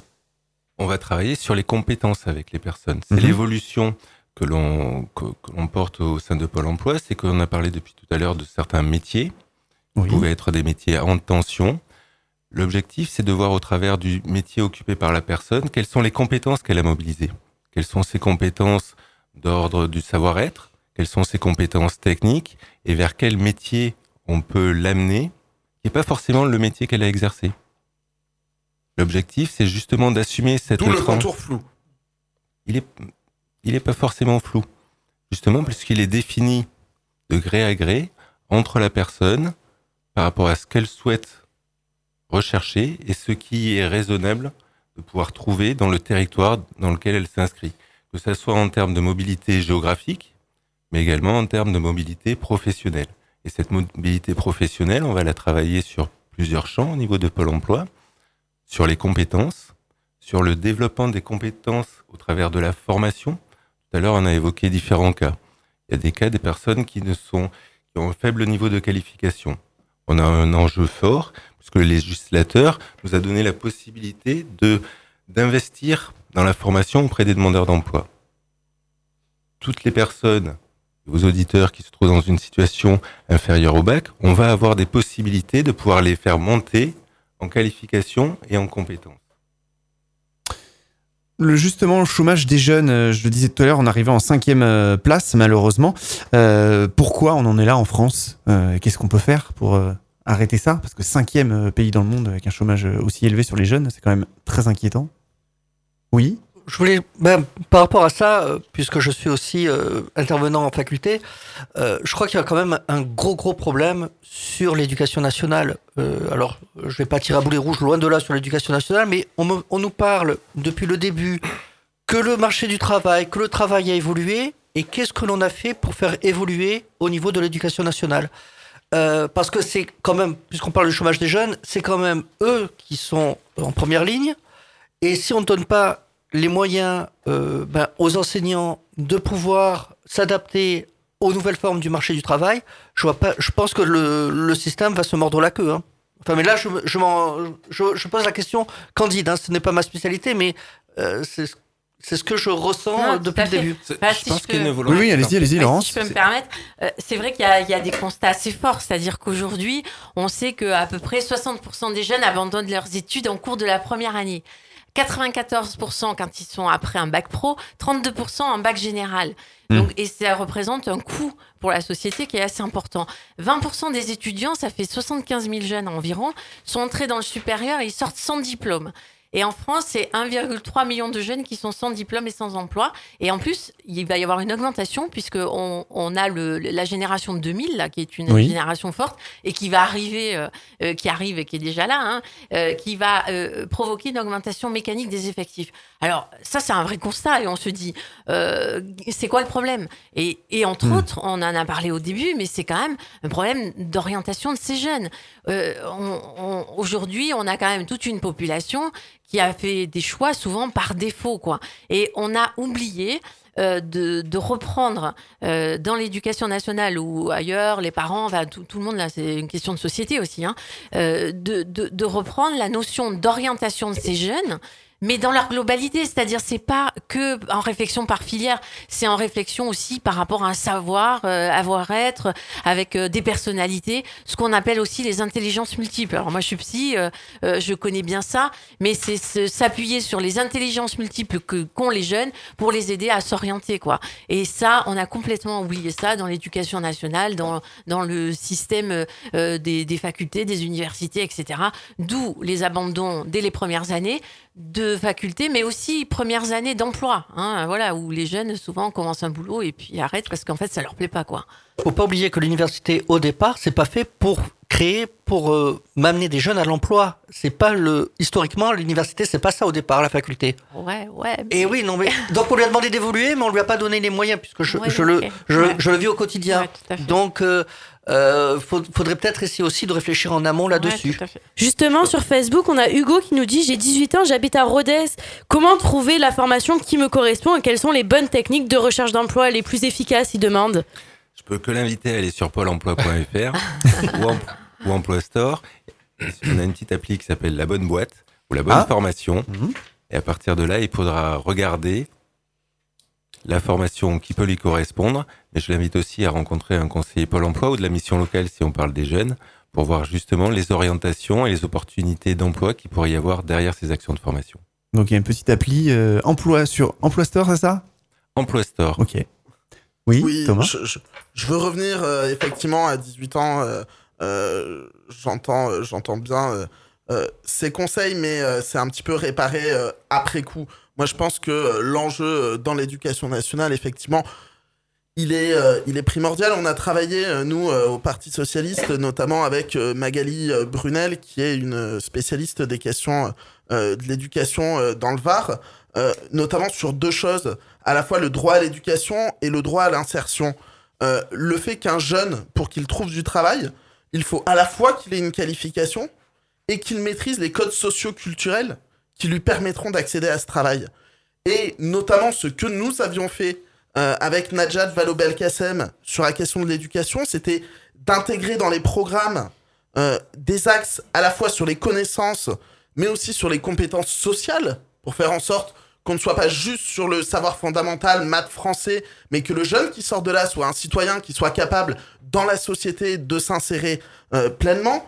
Et aussi, quand on parle d'éducation nationale, dans l'éducation nationale, on a besoin d'adultes qui accompagnent les jeunes. Et euh, c'est ce que nous avions fait avec les 60 000 créations euh, de postes dans l'éducation nationale, quand aujourd'hui, on est sur de la suppression de postes.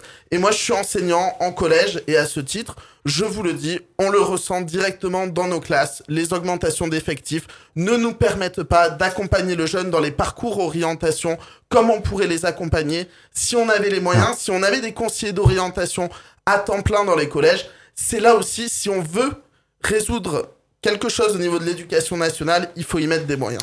Alors pour terminer surtout notre première partie euh, autour du chômage, avant d'attaquer la grosse partie, aussi une partie sur la formation, euh, on va revenir dans quelques secondes, 10 secondes. Partagez vos avis, vos expériences et commentez nos émissions sur notre page Facebook Faut qu'on en parle, ainsi que sur notre répondeur non surtaxé au 07 839 839 75. On est de retour en plateau, effectivement, faut qu'on en parle. Votre émission un petit peu partout sur les radios en France, FM, en web radio aussi et sur le net www.fautquonenparle.fr. Euh, on va revenir, euh, on va faire focus un petit peu sur la partie euh, patron, chef d'entreprise. Et oui, Marc, vous êtes notre patron employeur pour cette émission. Déjà, pouvez-vous vous présenter? Qui êtes-vous? Quel est votre parcours? Quelles sont les sociétés que vous dirigez? Et dans quel secteur d'activité vous travaillez? Parce que tout à l'heure, on a entendu que ça fait 25 ans que vous avez monté une boîte. Quel est votre parcours voilà, co- Comment vous avez euh, réussi? Alors, est-ce qu'on peut dire réussi euh, bon, quand on a monté une boîte et qu'on devient patron Voilà. Très simplement, j'ai monté ma boîte, euh, j'avais 25 ans en fait, donc euh, une société spécialisée en marketing opérationnel. Ça veut dire qu'on travaille nous en fait pour pour animer des points de vente. Euh, donc ça c'est l'activité principale de, de l'entreprise. Et après il y a eu un rachat d'une seconde entreprise là beaucoup plus récemment, il y a 4 ans, euh, qui s'appelle Atour Réception, qui elle est spécialisée dans la dans la location de matériel de réception. D'accord. Et comment vous avez eu euh, envie à 25 ans de vous lancer comme ça euh, dans une, dans une boîte Alors, qui fait ça? je- je- je- en fait, je pense que Une créer, formation à l'époque ou pas euh, non, Non, non, pas du tout tout. Pas de formation, non, donc euh, autodidacte. autodidacte, Euh, complètement. les études- euh. Pas d'études, autodidacte. Je travaillais dans les dans les médias. Euh, je me suis rendu compte que travailler dans les médias sur Toulon en étant salarié, ça allait être compliqué de gagner un petit peu d'argent. Et comme c'est bien quand même de gagner un peu d'argent, euh, je me suis dit, je vais monter ma boîte. Et puis, c'était de toute façon vraiment une volonté euh, de, de, de, de, de- enfin, de- oui, depuis toujours. Ça n'a pas été fait par défaut. Je pense que ça fonctionne. C'est un choix. pas- Ah oui, Mm. c'est un choix complètement délibéré de, de- du, du plus jeune âge de, de vouloir être, euh, ouais, de vouloir avoir ma propre affaire. hein. Donc vous êtes donc, Mm. hein, comme euh, la majorité des patrons français, donc un dirigeant de, de PME. hein. Euh, vous avez à faire face aux charges de personnel qui pèsent aussi sur vous. Euh, Nous supposons donc que vous faites des recrutements logiquement de manière réfléchie. Euh, comment vous procédez, vous, lorsque vous recrutez un collaborateur? Quel type de contrat vous êtes susceptible de proposer? Euh, Quels canaux vous utilisez? Co- Comment vous faites? Et est-ce qu'aussi vous laissez la place aux jeunes dans votre entreprise? Alors déjà, pour, pour recruter, il faut déjà qu'effectivement, il y, ait du, ben, il y ait une bonne économie, forcément, ça part déjà de là. Si le, si le commerce est bon, il y a une volonté de, de recruter. euh, évidemment. Est-ce qu'on laisse la place aux jeunes? Euh, Oui. euh, Alternance, sur- tout ça, parce qu'après on va alors, dériver sur la formation. Aujourd'hui, sur une douzaine de, de collaborateurs, vous avez une majorité de CDI, vous avez deux CDD, une alternance. Voilà, pour vous donner un petit peu une idée. Mhm. Il y a eu plusieurs fois des alternances qui ont été, qui ont été prises, qui ont débouché parfois sur des, euh, sur des CDI, parfois pas, suivant la volonté du candidat ou la volonté de, de l'employeur. Après, les canaux de recrutement, effectivement, Oui, il y a eu, euh, il y a vraiment eu une évolution. C'est vrai que, hum, qu'il y a 25 ans, j'allais presque dire, le, le- le canal de recrutement unique, c'était, alors à, à l'époque-là, ça, s'appelait la NPE, effectivement. Mhm. Euh, c'était, euh, c'était simple, c'était logique. Euh, aujourd'hui, euh, Vous passez une annonce euh, à Pôle Alors, emploi en gros. Aujourd'hui, alors, je pense qu'ils font, ils font leur boulot, ils font vraiment ce qu'ils peuvent pour l'emploi. Nous, on Mhm. dépend, nous, en l'occurrence, de l'agence entreprise de, de Sifour. Euh, mais on se rend compte, effectivement, euh, les derniers recrutements qu'on a pu faire, il n'y a pas de candidat en face. Voilà, on en parlait tout à l'heure rapidement. C'est vrai qu'aujourd'hui, on passe par des plateformes plus spécialisées comme LinkedIn, comme, Mhm. Comme Indeed, enfin peu importe. hein. Euh, mais euh, les derniers recrutements qu'on a voulu faire via Pôle emploi n'ont en fait, c'est même pas qu'il y avait des mauvais candidats. Quand je dis mauvais, c'est-à-dire qu'ils n'avaient pas le profil. qu'on- C'est qu'en Mhm. fait, il y avait très peu de candidats qui nous étaient, euh, qui nous étaient envoyés. Alors, on a de très bons rapports avec eux, avec Pôle Emploi. Je pense qu'ils font ce qu'ils peuvent, mais euh, mais il y a. Mais Ah, Est-ce que c'est n'y a parce pas que les gens qui sont inscrits, les, les gens qui sont Je- inscrits, est-ce que alors, euh, Je, je pense qu'il y a une, euh, à mon sens, est-ce euh, que le- les gens que vous recrutez, c'est déjà des gens qui sont en poste Parce qu'à Pôle emploi, logiquement, on peut s'inscrire, euh, on n'a pas de boulot normalement quand on s'inscrit à Pôle emploi, donc c'est très variable. C'est plus souvent des chômeurs, logique. Et vous, non, est-ce que c'est pas, lié au métier non, que non, non, c'est pas lié Non, forcément au du tout. métier. Je pense pas. Non, Donc non, c'est très variable. Par d'autres canaux autres que Pôle emploi, vous, vous voyez des candidats qui sont au chômage. Aujourd'hui, les derniers candidats, euh, enfin les derniers postes qui ont été créés, ça a été euh, autrement que par Pôle Emploi. Voilà. D'accord. Après, Il y a eu aussi du Pôle Il y emploi. a eu aussi du Pôle Emploi précédemment, et encore une fois, je le répète, euh, je- je- ils sont des gens réactifs. Pour le coup, voilà, quand on contacte Pôle Emploi, on a un interlocuteur, ils sont réactifs. L'annonce est passée immédiatement. Maintenant, c'est vrai que quand on passe la même annonce euh, sur, un autre, sur une autre plateforme, vous allez avoir 10-15 retours et vous en avez un sur Pôle Emploi. Voilà, c'est vrai, c'est le ça, constat actuel. Ouais. Ouais. C'est ouais. Franck, Franck, oui. Vas-y. Ah oui, parce qu'on parle beaucoup de Pôle emploi, on va laisser la parole à Pôle emploi, au directeur de, de l'agence de Toulon-Carnot. Ça reflète très bien la réalité dans laquelle on est aujourd'hui. Le fait de devoir bouger aussi. Le créneau de déposer une offre d'emploi et de se dire qu'il y a des candidats qui vont arriver et se présenter naturellement, ça existait il y a quelque temps. Aujourd'hui, on n'est plus dans cette démarche. Et Pôle emploi n'est plus complètement dans cette démarche. Il faut évidemment savoir le besoin que vous avez. À partir de là, c'est le travail que nous mettons en place. On l'a renforcé depuis un an par des actions très spécifiques qui s'appellent par exemple Vers un métier. Toutes les semaines, chaque agence de Pôle emploi met en place des actions très précises, très concrètes en invitant une entreprise, en faisant venir des personnes, jeunes et moins jeunes, pour voir si ça peut matcher. Voir la relation qu'il y a sur ce savoir-être, cette relation avec l'entreprise, pour voir si ça pourrait correspondre. Hmm. Et après, on voit aussi le côté technique, voir s'il y a une adaptation qui peut être faite. Il y a la possibilité d'apporter un complément de formation pour que la personne, justement, puisse intégrer cette entreprise, que le chef d'entreprise se trouve satisfait de ce potentiel de candidature et qu'il puisse prendre le poste. Ah oui, donc c'est peut-être possible.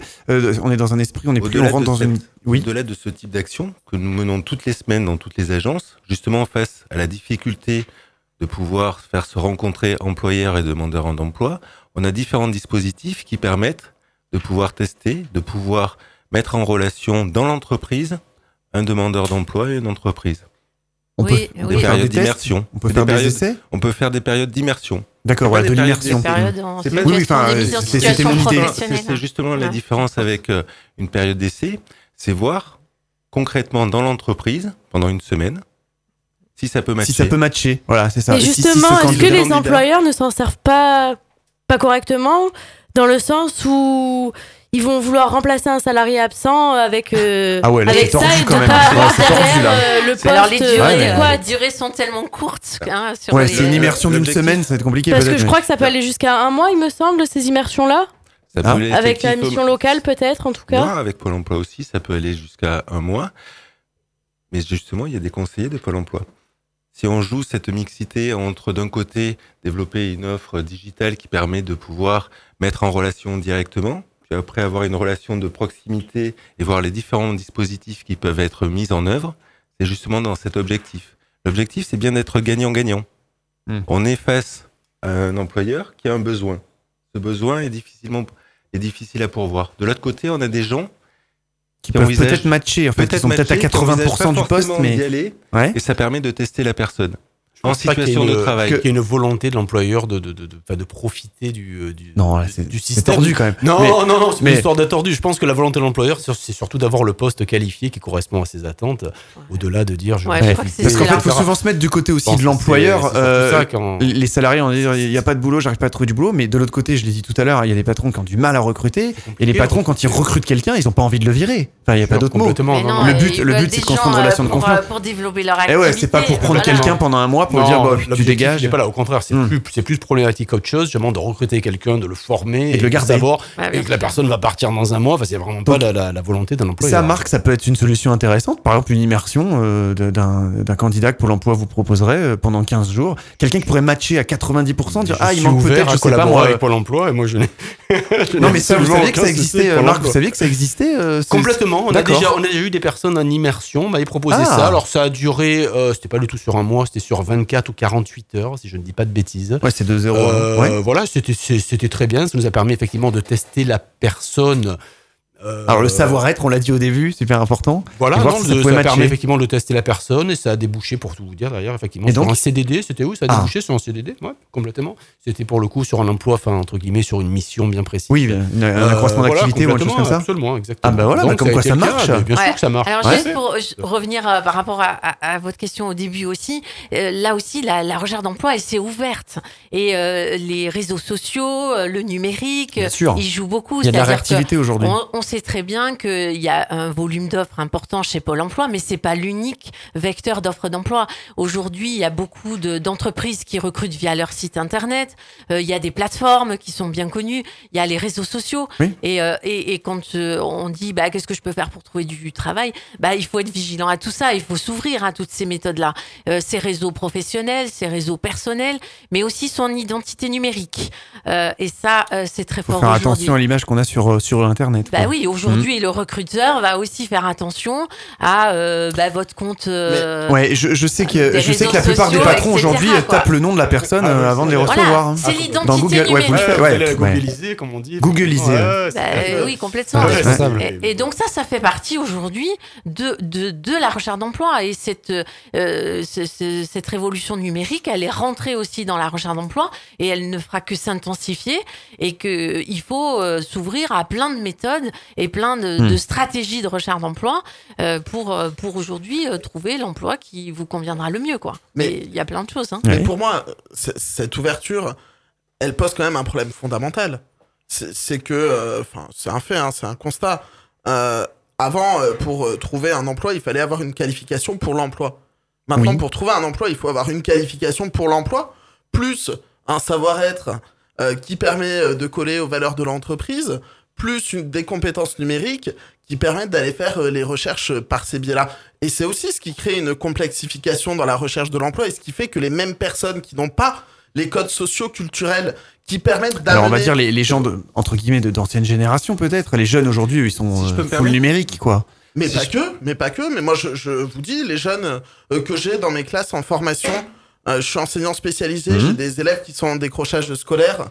Euh, ces élèves-là, ils vont pas à la sortie euh, avoir euh, tous ces réflexes, tous ces codes qui permettent l'accès à l'emploi. Et pourtant, ils auront les compétences parce qu'ils auront fait les formations, donc ils auront la Mhm. qualification, ils auront la formation. Mais c'est ces codes socio-culturels qui permettent l'accès à l'emploi qui vont les bloquer. Ça on peut Je pas leur apprendre justement cette ou leur donner ces codes. Je pense que c'est justement cette évolution. Depuis tout à l'heure, vous faisiez une opposition entre personnes qui sont demandeurs d'emploi et personnes qui ne le sont pas salariés. La réalité du marché du travail aujourd'hui, c'est pas celle-là. C'est un continuum de personnes qui se trouvent en activité, qui cessent une activité complètement pendant un temps.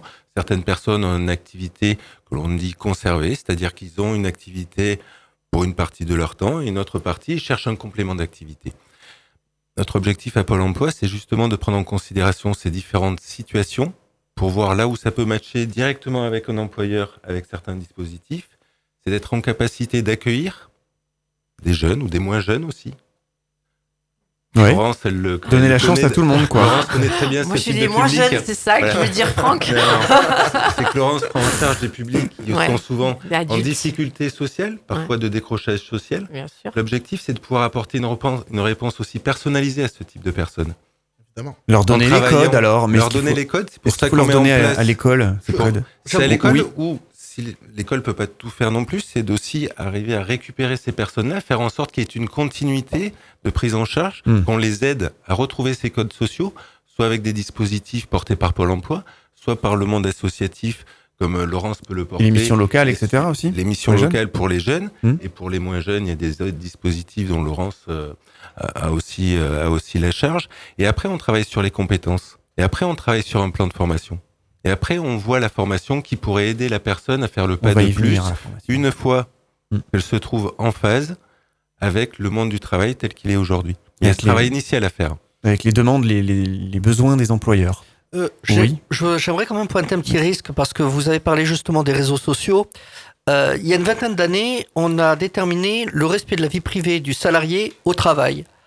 Or, par le biais des réseaux sociaux, on arrive à un renversement des valeurs, c'est-à-dire que la vie privée du de la personne qui n'est même pas encore salariée va lui empêcher Ouais, d'avoir d'avoir un emploi. Donc, l'avocat et juriste avant tout que je suis euh, pointe quand même un danger, c'est-à-dire que je souscris à ce que à ce que disait euh, Monsieur là. du- plus- Thomas, Thomas, euh, du Parti Socialiste. Je fais pas de politique là-dessus, que les choses soient bien claires. Mais par contre, le danger, pour moi, il est bien euh, présent. C'est-à-dire que peut-être que des entreprises vont jouer le jeu, mais d'autres vont utiliser ce que vous dites là. C'est un peu la langue des op, hein, la pire et la meilleure des choses, hein, pour mieux contrôler les personnes et leur imposer euh, des choses qu'ils n'auraient pas voulu faire en leur disant euh, il faut que vous colliez à la- Et l'entreprise. d'ailleurs, c'est pareil, quand on googleise, par exemple, un patron googleise euh, la personne, bon, euh, et qu'elle trouve pas cette personne, ça peut poser des questions aussi. Pourquoi le oui, gars n'a pas d'identité oui, numérique Bien sûr. Ouais, si je pense à ça, parce qu'on se dit on peut trouver des trucs compromettants, dire ouais non, on va pas recruter ce gars-là, il est des, un jeune, vachement on le voit dans des soirées, je- voilà, des clichés, hein, mais pourquoi pas, ouais non, lui il va, il va mettre le bazar dans l'entreprise, mais à l'inverse, tape le nom du gars, on le voit pas sur le net, alors est-ce qu'on va dire bon le gars il est pas branché, il est pas numérique, Non, mais après, c'est on vrai peut, que c'est on c'est peut discriminatoire tout on- ça, Non, mais c'est ce on qu'on appelle la e-réputation. la e-réputation, c'est ça, ouais, ouais, ouais. Justement, faire attention de ce qui est mis en ligne et la maîtrise de son image. Donc oui, mais le problème, c'est avoir que quand des même fois, des on ne la données, mais pas maîtrise trop. pas. C'est des fois quelqu'un d'autre qui va. Ah, Parce que moi, je l'ai vu faire dans des soirées. euh, on, vous, on vous photographie, on vous met. On ne le savait même pas. Et en plus, en mettant, en identifiant la personne, en tapant le nom, on Ouais, va lui retomber dessus. Donc, C'est vrai qu'on- on- c'est quelque chose qu'on ne contrôle pas. Donc, le faire On rentrer. parle des soirées comme si c'était négatif. Les soirées peuvent être sympas aussi, hein, Ah ouais, euh, même dans le cadre du boulot. image, hein, mais, euh, voilà. Bon, Non, mais- Vous, le barman, Après. Quand j'étais étudiant, il n'y avait pas encore Google, donc j'étais tranquille. les temps ont changé, les temps ont changé. Ouais. Alors, on peut s'offusquer de tout ça, on peut se dire ah c'est horrible, euh, on va. Mais euh, la réalité, c'est que ça existe. Bah, Voilà, Aujourd'hui, il faut faire tout. avec. En 2019, Donc oui. après, euh, soit on utilise. euh, Oui, mais c'est la double mais- peine. non, mais, c'est le rôle du droit aussi de pouvoir mais- contrôler les- ce qui se passe. Parce que si on dit. euh, je- je- là, pourtant, euh, on a eu un échange très sympathique. Mais là, c'est le juriste. Enfin, je, je parle en juriste. Euh, le droit, justement, il a une, un- une notion de psycho. euh, Ouais. Il est contenant. C'est une Ouais. notion qui est relativement importante, je pense, en psycho. Euh, Puisqu'il se trouve que j'ai commencé par des études de psycho avant de faire droit. Donc, j'ai changé. aïe, aïe, aïe, aïe. J'ai changé de parcours. Donc, On n'avait pas que des qualités. Hein. non. Donc, ce que je veux vous dire, c'est que euh, on ne peut pas dire sous prétexte que le, le développement des réseaux sociaux, c'est quelque chose qui est posé là, qu'on ne peut pas contrôler. Je pense que les tribunaux, peut-être, à un moment donné ou à un autre, devront statuer sur l'utilisation de, Ça, je de dis- ce qui se passe moi, au niveau des réseaux Moi, je dis sociaux. pas qu'on peut, euh, qu'il n'y a pas euh, peut-être des contrôles à mettre. Moi, c'est pas, c'est pas mon Mais- propos. Moi, je, moi, je m'occupe du quotidien. Je suis concrète. Je, moi, j'ai des gens tous les jours euh, dans la recherche d'emploi. Moi, je dis qu'aujourd'hui, les réseaux sociaux, ils existent. Voilà, que tout le monde.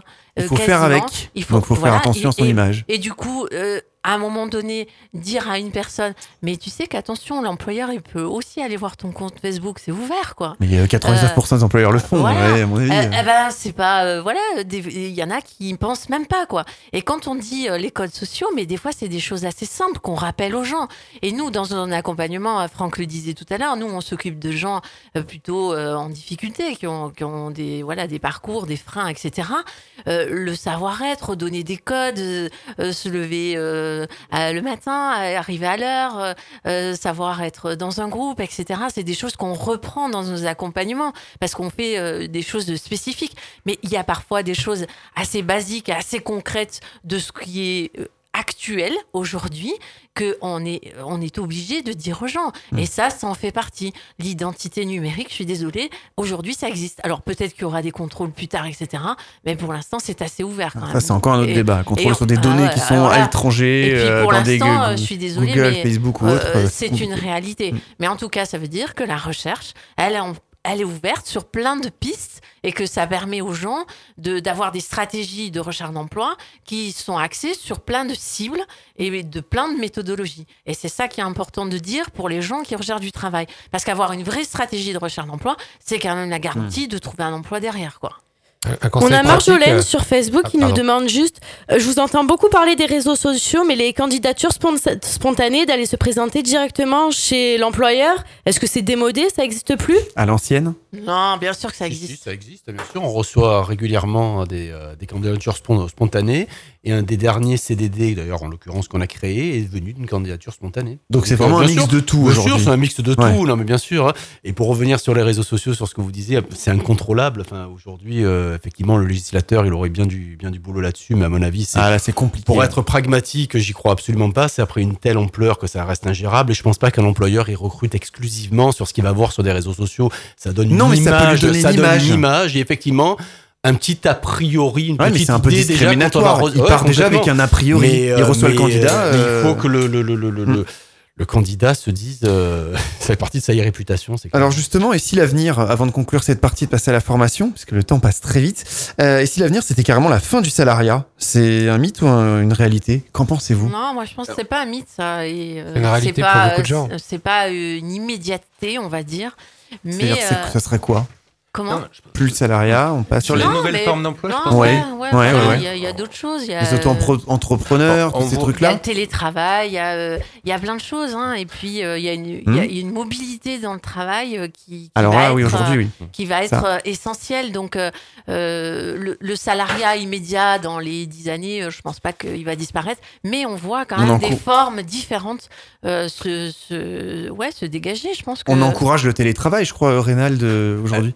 Oui, tout à fait. Alors, le Oui. télétravail, c'est une modalité de travail. Ah peut Oui, être en mode on peut être salarié, et travailler à la maison. euh, mais- Je pense qu'effectivement, il y a une évolution euh, sur le marché du travail avec des formes qui ne sont pas par rapport à un emploi salarié. D'accord. Que, euh, Voilà, type auto-entrepreneur, il y a des type exemples autre- autour de la table. Oui. Et Pôle Et- emploi, sur ce, sur ce sujet-là, a justement euh, développé une offre de service pour euh, accompagner ceux qui souhaitent créer leur entreprise, reprendre une entreprise ou pourquoi pas une franchise également, de manière à les sécuriser dans ces différentes étapes. Et on le fait pas seul, on le fait avec d'autres partenaires, de Oui. manière à pouvoir épouser toutes les formes de, de reprise d'activité qu'il peut y avoir sous forme salariale ou sous forme non Parce qu'effectivement, il me semble que voilà, quand on a des droits euh, à Pôle emploi, des droits de chômage, on peut euh, effectivement euh, voir avec Pôle emploi, se dire je veux créer ma boîte, et puis vous pouvez donner un- une partie de l'argent, c'est ça, pour aider la personne à, à créer sa société. Alors, il y a le côté conseil, Oui, côté déjà. accompagnement financier qui existe avec Mhm. euh, l'assurance chômage, mais il y a aussi l'accompagnement dans le projet professionnel, D'accord, vous allez jusque-là en fait à Pôle dans emploi. le développement et même dans le développement de l'activité Ah, il professionnelle. y a un suivi derrière, c'est pas euh, le, le- le- la personne part, elle est lâchée. euh. L'objectif, c'est d'aller justement beaucoup plus loin et de l'accompagner dans son dans le développement de son chiffre d'affaires. Ce qui me paraît, ce qui me paraît important quand même quand on parle nouvelle forme euh, de travail, fin du salariat, c'est quelles protections vont accompagner ces nouveaux statuts. Parce que aujourd'hui, on connaît le modèle dans lequel le salarié il a des droits, il y a un code du travail. Avec le sacro-saint euh, Graal, CDI, etc. Oui, le CDI, le CDD, Mm. mais peu importe, un salarié, il a une relation hiérarchique, il est encadré dans un cadre, on parlait de contenant, euh, dans un cadre contenant qui est euh, celui euh, du Code du travail. Quelle protection pour le travailleur de demain? Ça, effectivement, c'est une question qu'il faut collectivement qu'on se pose et qui est essentielle. Après, sur les nouvelles formes de travail, moi, je veux juste rappeler, alors on parle souvent d'ubérisation euh, de la société, je veux rappeler les dernières affaires aussi euh, sur Uber, Mm. où finalement le droit français a rappelé à Uber que quand il y avait ce lien hiérarchique là, eh bien, le salarié, il était en situation de salarié et ce n'était pas un auto-entrepreneur. Donc, heureusement on ne fait pas tout en dehors euh, du droit et on a encore des protections euh, qui permettent euh, d'assurer euh, la protection des salariés ou en tout cas euh, de ceux qui font Moi, office. ouais. Je pense qu'il faut bien insister sur le fait que on aura toujours euh, un lien de subordination qui va permettre le- d'en- d'enclencher sur la protection. Le, le souci, c'est de dire, euh, enfin, je pense en tant qu'avocat, c'est de dire si euh, il n'y a plus ce lien de subordination, euh, quelle protection pourra avoir la personne qui travaille? Est-ce que est-ce qu'il y a un autre lien qui va être créé? Mais à ce moment-là, il faut créer de nouveau des règles là-dessus, parce qu'il ne faut pas utiliser une nouvelle forme de travail pour éviter la protection Ouais, du, de, la, de la personne qui va travailler. Enfin, la réponse euh, à ça, c'est ce qui a été dit tout à l'heure. La location, enfin, lo- la, la location chômage, elle s'est ouverte aux démissionnaires et aux indépendants. Et la réflexion, elle est vraiment là-dedans. C'est-à-dire que les nouveaux métiers, si vous vous interrogez autour de vous, vous allez trouver des personnes qui ont aujourd'hui une deuxième activité au travers d'un site internet. Ils ont une chambre d'hôte, ils font de, ils ont une boutique en ligne. Ils, ils se sont, les, je crois qu'il y a une, là, il y a une, il y a, une vraie vision différente entre euh, Thomas et, et, par exemple euh, le Parti socialiste et la République en marche. C'est clairement la notion de subir ou d'être actif dans, dans, dans ce contexte-là. Et il y a effectivement, soit on peut se dire, oulala, euh, cette évolution-là, qu'est-ce qu'elle m'enlève? Ou alors on peut se demander, qu'est-ce qu'elle m'apporte? Et c'est vrai que moi, je fais partie des gens qui sont positionnés, donc qu'est-ce qu'elle m'apporte? J'ai démissionné de mon boulot, j'ai dû subir 4, 3 mois et demi de période de, comment dire, de, préavis de départ. C'est facile à dire, mais quand on doit rester 3 mois sur une chaise alors qu'on a envie de monter son business, c'est un peu énervant. Donc là, euh, c'est quand même intéressant parce que la société évolue. Et derrière, c'est je crée euh, quelque chose, quelles sont les limites qui apparaissent, sur quoi je peux aller. Donc c'est vraiment une vision de société différente et ces nouveaux métiers, il faut pas en avoir peur, il faut plutôt s'en saisir. Et je crois que c'est là aussi où le sujet de la protection et de l'accompagnement des personnes, et c'est pour ça que je reviens sur, la maxime de tout à l'heure, c'est on protège, on accompagne les personnes, mais on protège pas les emplois. C'est-à-dire ces emplois, ils évoluent, ils évoluent.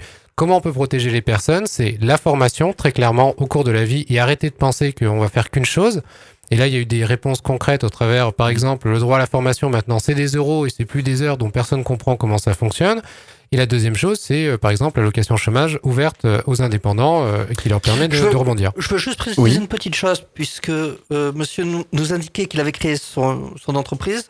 J'ai créé aussi mon cabinet, hein, donc je n'ai pas une vision passéiste. C'est-à-dire que j'ai commencé avec zéro dossier. Donc je sais ce que c'est, de, et ça, ça date d'une dizaine d'années. Donc euh, je n'avais quasiment pas eu d'aide. Hein, je n'ai pas eu d'aide pour, pour créer euh, mon cabinet. C'est pas là-dessus que je, que, que je dis. Quand vous choisissez de créer quelque chose, je vous dis d'accord.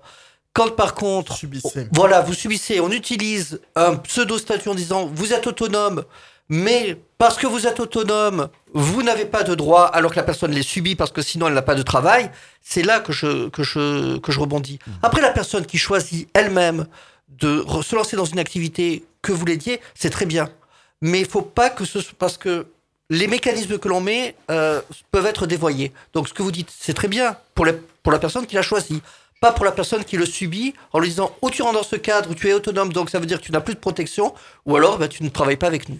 Après, je pense qu'il y a, il y a un mix, hein, une réflexion sur, sur le travail et les conditions de travail, mais il y a aussi euh, une réflexion qu'il faut avoir sur la société aussi à côté. C'est-à-dire qu'aujourd'hui, si pour louer un appartement, je suis obligée d'avoir un CDI, bah effectivement, euh, tout le monde va s'accrocher au CDI. Mais là aussi, le, le- la société doit changer.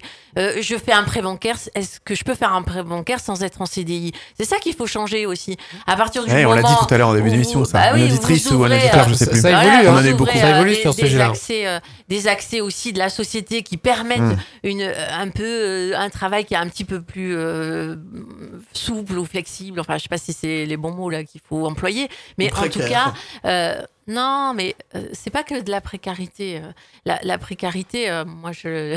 Ça je- peut être un grand débat, ça encore. Voilà, Bah, c'est un, un- un ça nouveau type un de boulot. Je, je peux vous parler, moi, de, de nombreux jeunes de ma génération euh, qui, alors, euh, ne sont pas euh, dans cette histoire de vouloir euh, créer une entreprise. Là, pour l'instant, ils aimeraient juste avoir une stabilité de l'emploi qui leur permette, ne serait-ce que de louer un appartement. Mmh, se c'est ce que loger, je dis, euh, c'est- etc., C'est ouais. ce que je dis. Si aujourd'hui euh, l'accès euh, était donné euh, pas uniquement Plus aux gens facilement. qui ont au CDI, Ouais. bah, ça se poserait moins et ça serait un peu plus souple, quoi.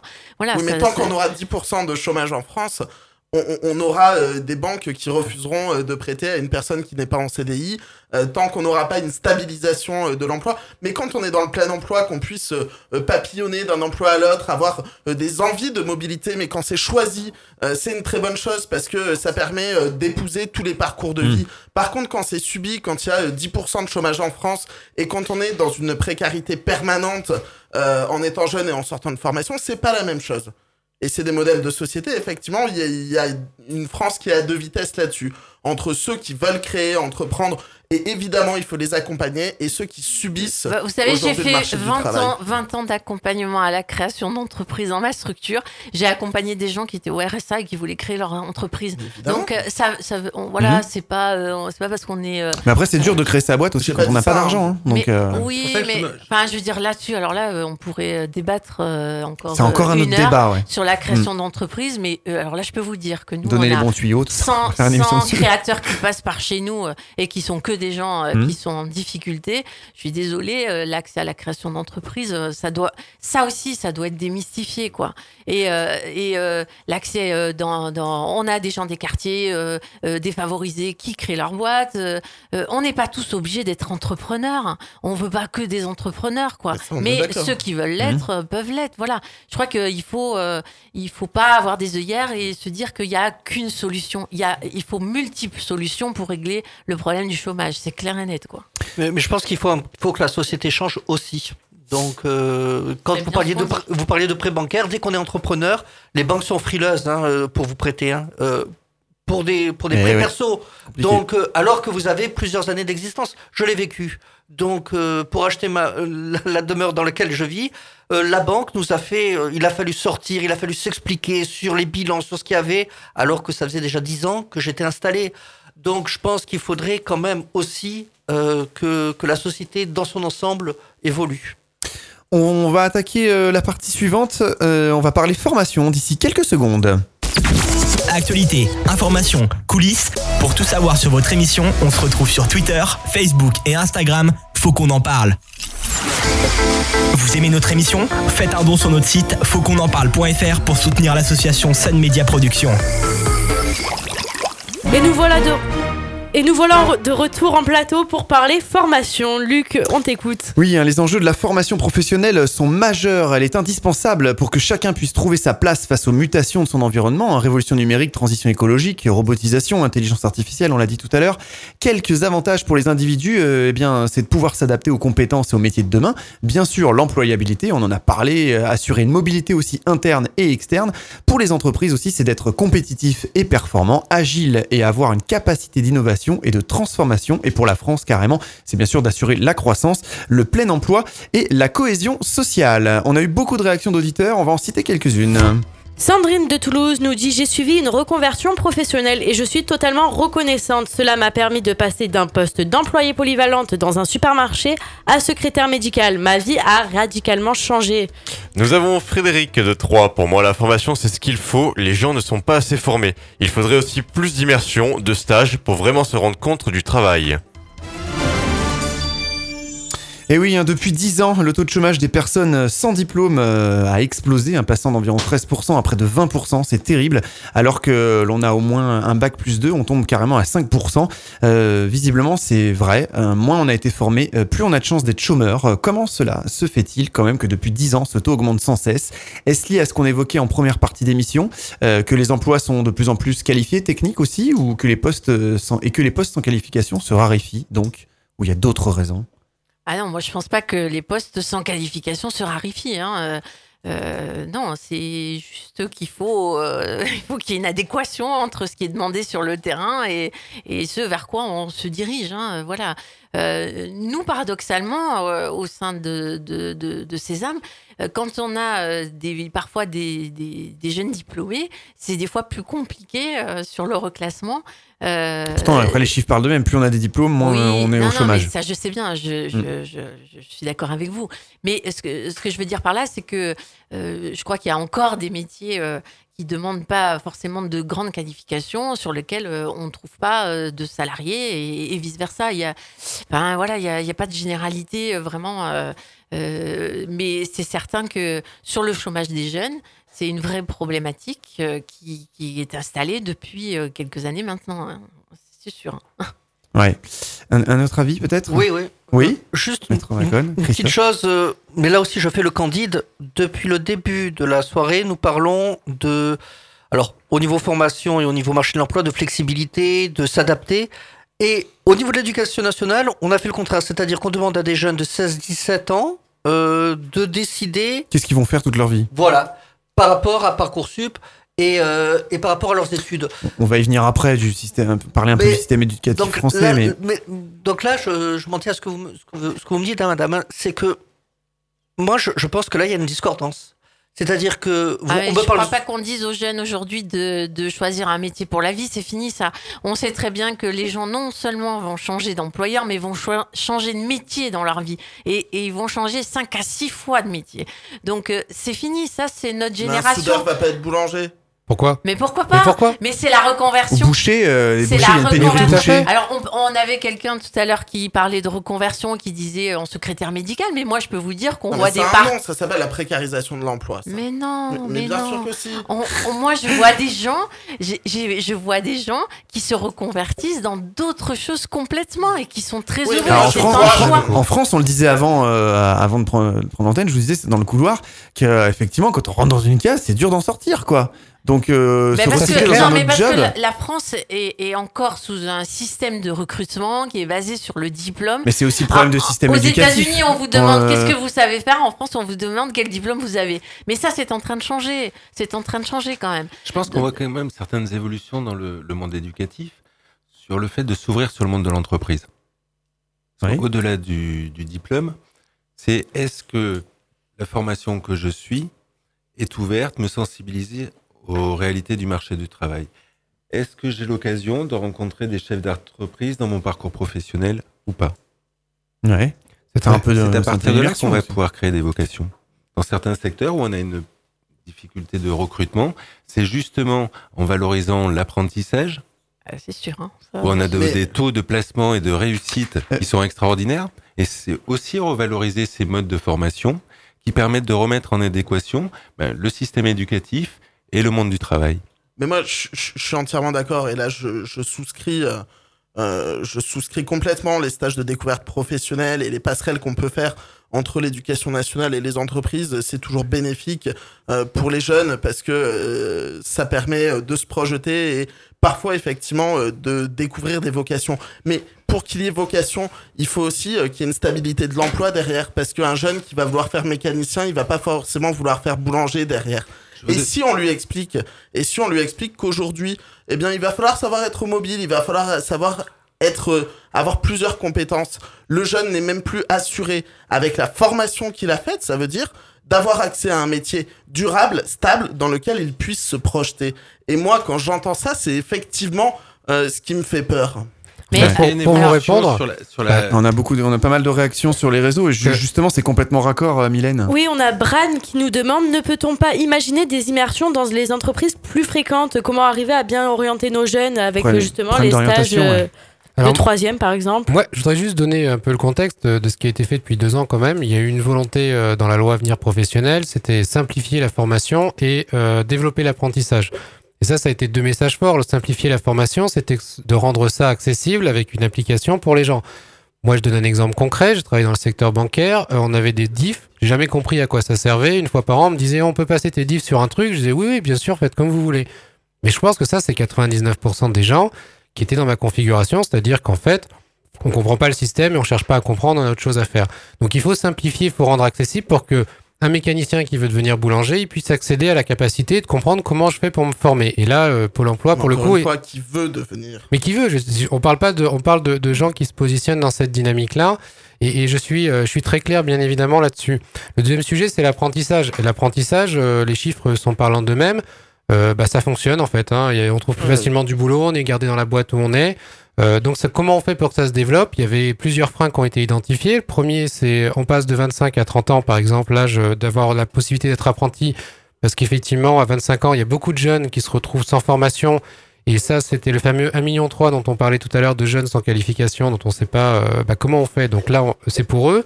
C'est le problème de la mobilité. Donc c'est un budget de 500 euros par, par adulte. Euh, qui, pour pouvoir avoir accès à son permis.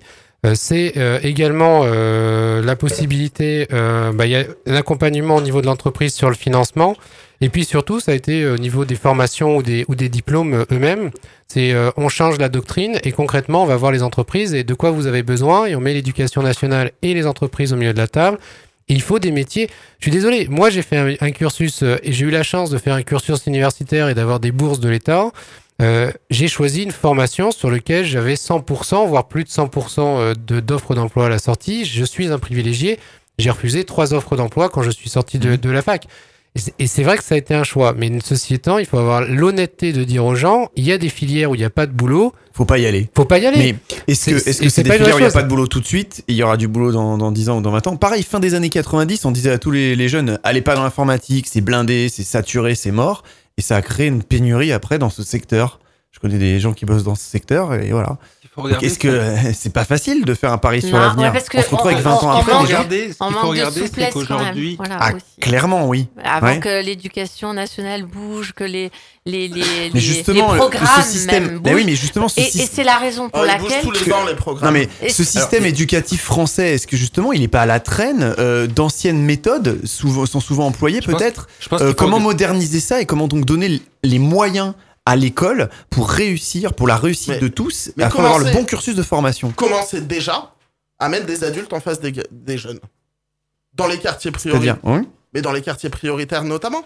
En REP, en REP+, alors on va bien sûr euh, parler euh, des CP, des CE1 dédoublés, mais...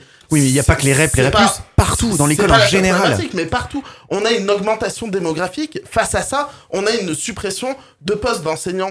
Comment vous voulez qu'on ait une démarche de qualité si on va dans ce sens-là? Mais c'est pas que ça. C'est aussi, on nous parle là aujourd'hui, on a un ministre qui revient aux fondamentaux français, maths. Effectivement, c'est important le français et les mathématiques. Mais quand on voit à quel point, euh, pour s'insérer dans la société, pour trouver un emploi, on a besoin de développer des compétences psychosociales qui finalement sont énormes. Si l'école n'a pas les moyens de préparer à ça, qui va les préparer?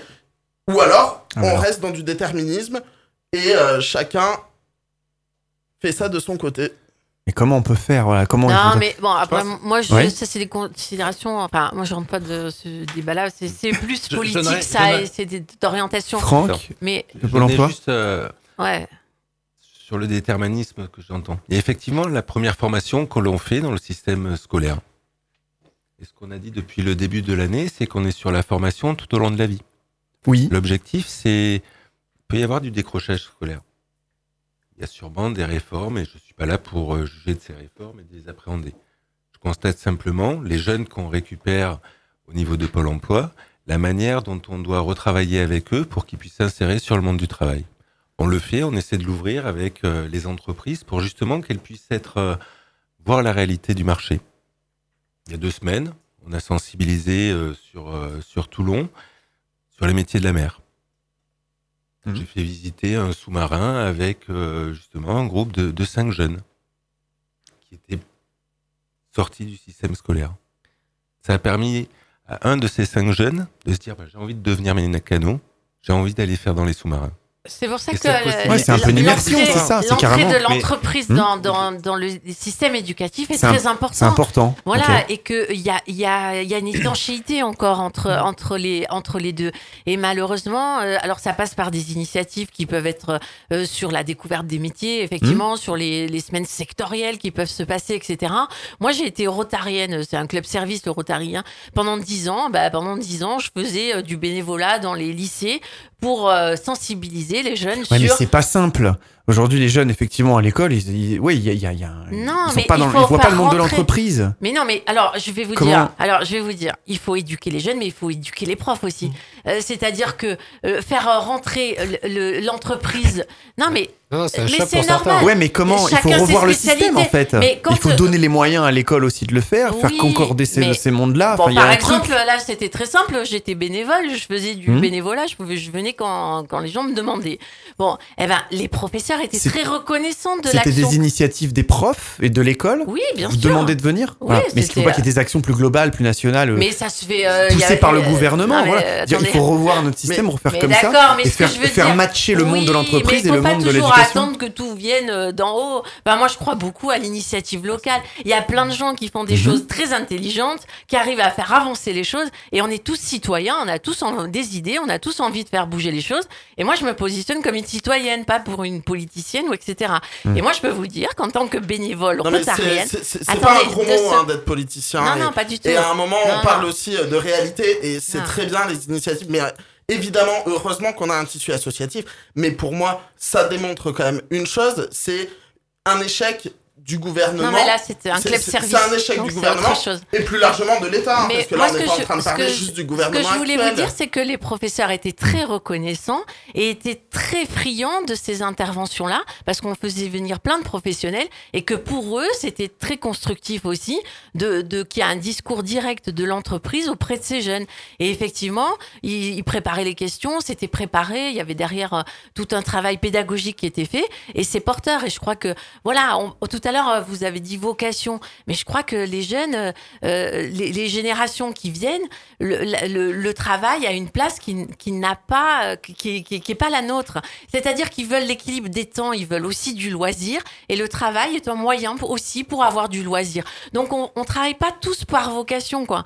On, tra- on, on travaille aussi pour pouvoir se permettre d'avoir des loisirs, de faire une vie extra professionnelle qui est importante, et, et c'est tout ça qui se mélange aujourd'hui. Je crois que on, est tellement en, mutation de plein de choses, de valeurs, de codes, etc., que c'est pas évident de, de, de, de se repositionner et que, en tout cas, on a intérêt d'être très ouvert, bienveillant, empathique pour voir toutes les solutions possibles pour aider à résoudre quand même ces difficultés que vivent les gens parce que c'est quand même ça qu'il faut voir et moi tous les jours c'est ça que je vois c'est des gens qui ont des difficultés qui ont envie de s'en sortir et nous tous les jours on se lève pour ça, c'est-à-dire pour aider ces gens de manière euh, euh, même euh, c'est du sur-mesure quoi qu'on fait, hein, voilà, du sur-mesure pour aider ces gens et trouver plein de solutions. Mais des idées, des initiatives, il y en a plein et il faut les multiplier en fait. Et ce qui marche, bah il faut le dire. Il y a des choses qui marchent et il faut les multiplier. Moi, je crois beaucoup à ça.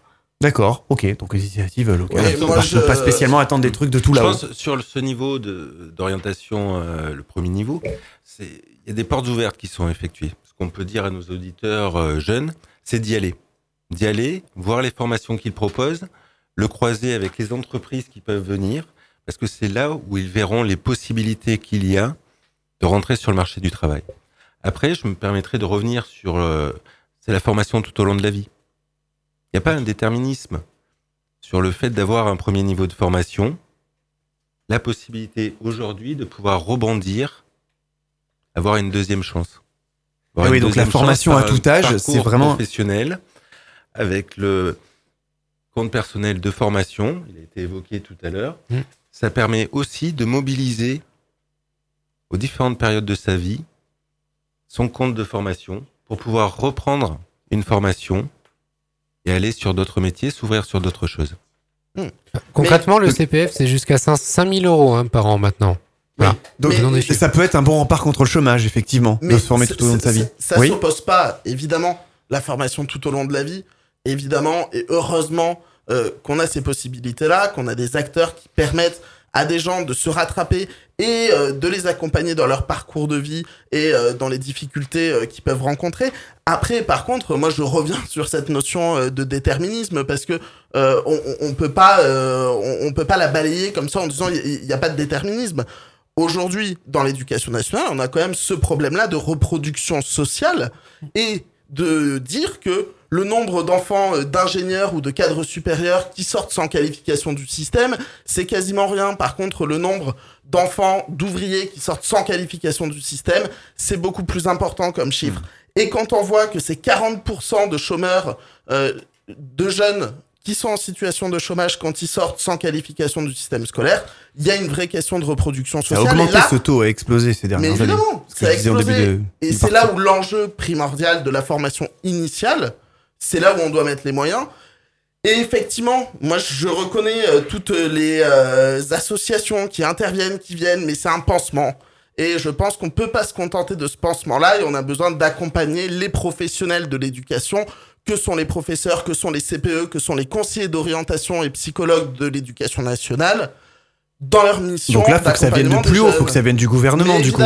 Il y a, il y a aussi- Reynald, Reynald Cadoré de, Moi- de moi, La je- République en marche. Je voudrais donner, euh, là, pour le coup, euh, c'est pas scientifique.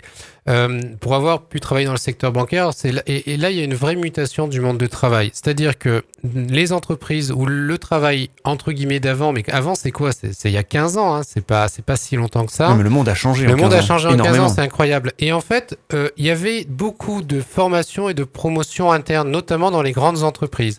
Le secteur bancaire était un excellent exemple avec beaucoup de structures. Vous commenciez, moi j'ai connu quelqu'un qui Oui, il y a même des euh, grandes enseignes de restauration rapoïde qui font la promo mais, là-dessus. hein. mais c'est vrai, mais sauf que ça, en fait, euh, faut, faut, faut être simple, faut être, euh, faut être concret. Les gens changeant de métier, ces systèmes internes de promotion parce qu'on avait une personne qui rentrait à 19 ans et qui en sortait au moment de la retraite, Mhm. c'est fini. Donc la réalité, c'est qu'il y a plus, ça, ça a disparu. Donc là, c'est vrai qu'on a un sujet de société, c'est qu'est-ce qu'on offre comme solution de formation? Et d'accompagnement tout au long de la vie aux personnes. Et là, il y a eu un changement, c'est qu'on s'est L'idée, elle est pas, elle pas d'aujourd'hui. C'est pas l'idée du gouvernement de créer le CPF. Ça a été fait avant.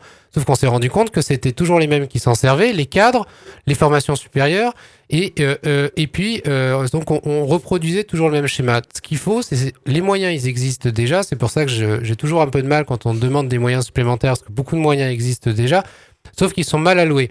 Et un des constats durant la campagne présidentielle, c'est que sur 100 euros dépensés euh, pour un chômeur, en réalité, il y en a 15 qui arrivent jusqu'à lui. Le reste, il va où? Donc ça, c'est une vraie responsabilité des Oui, élus, donc on des hommes supprime politiques. Pôle emploi, on supprime. euh, Non, non, mais c'est Bah, pas. Bah, justement, non. on va s'en Au contraire, Ah, Pôle emploi va- aujourd'hui, il y a eu 400 personnes qui ont été recrutées euh, euh, depuis janvier.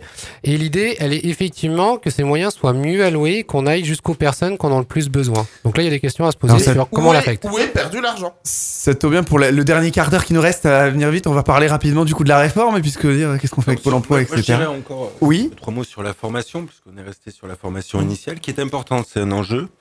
Quels sont les systèmes qui sont, dispositifs qui sont mis en place pour faire en sorte que les personnes qui sortent de ce système sans qualification puissent être prises en charge?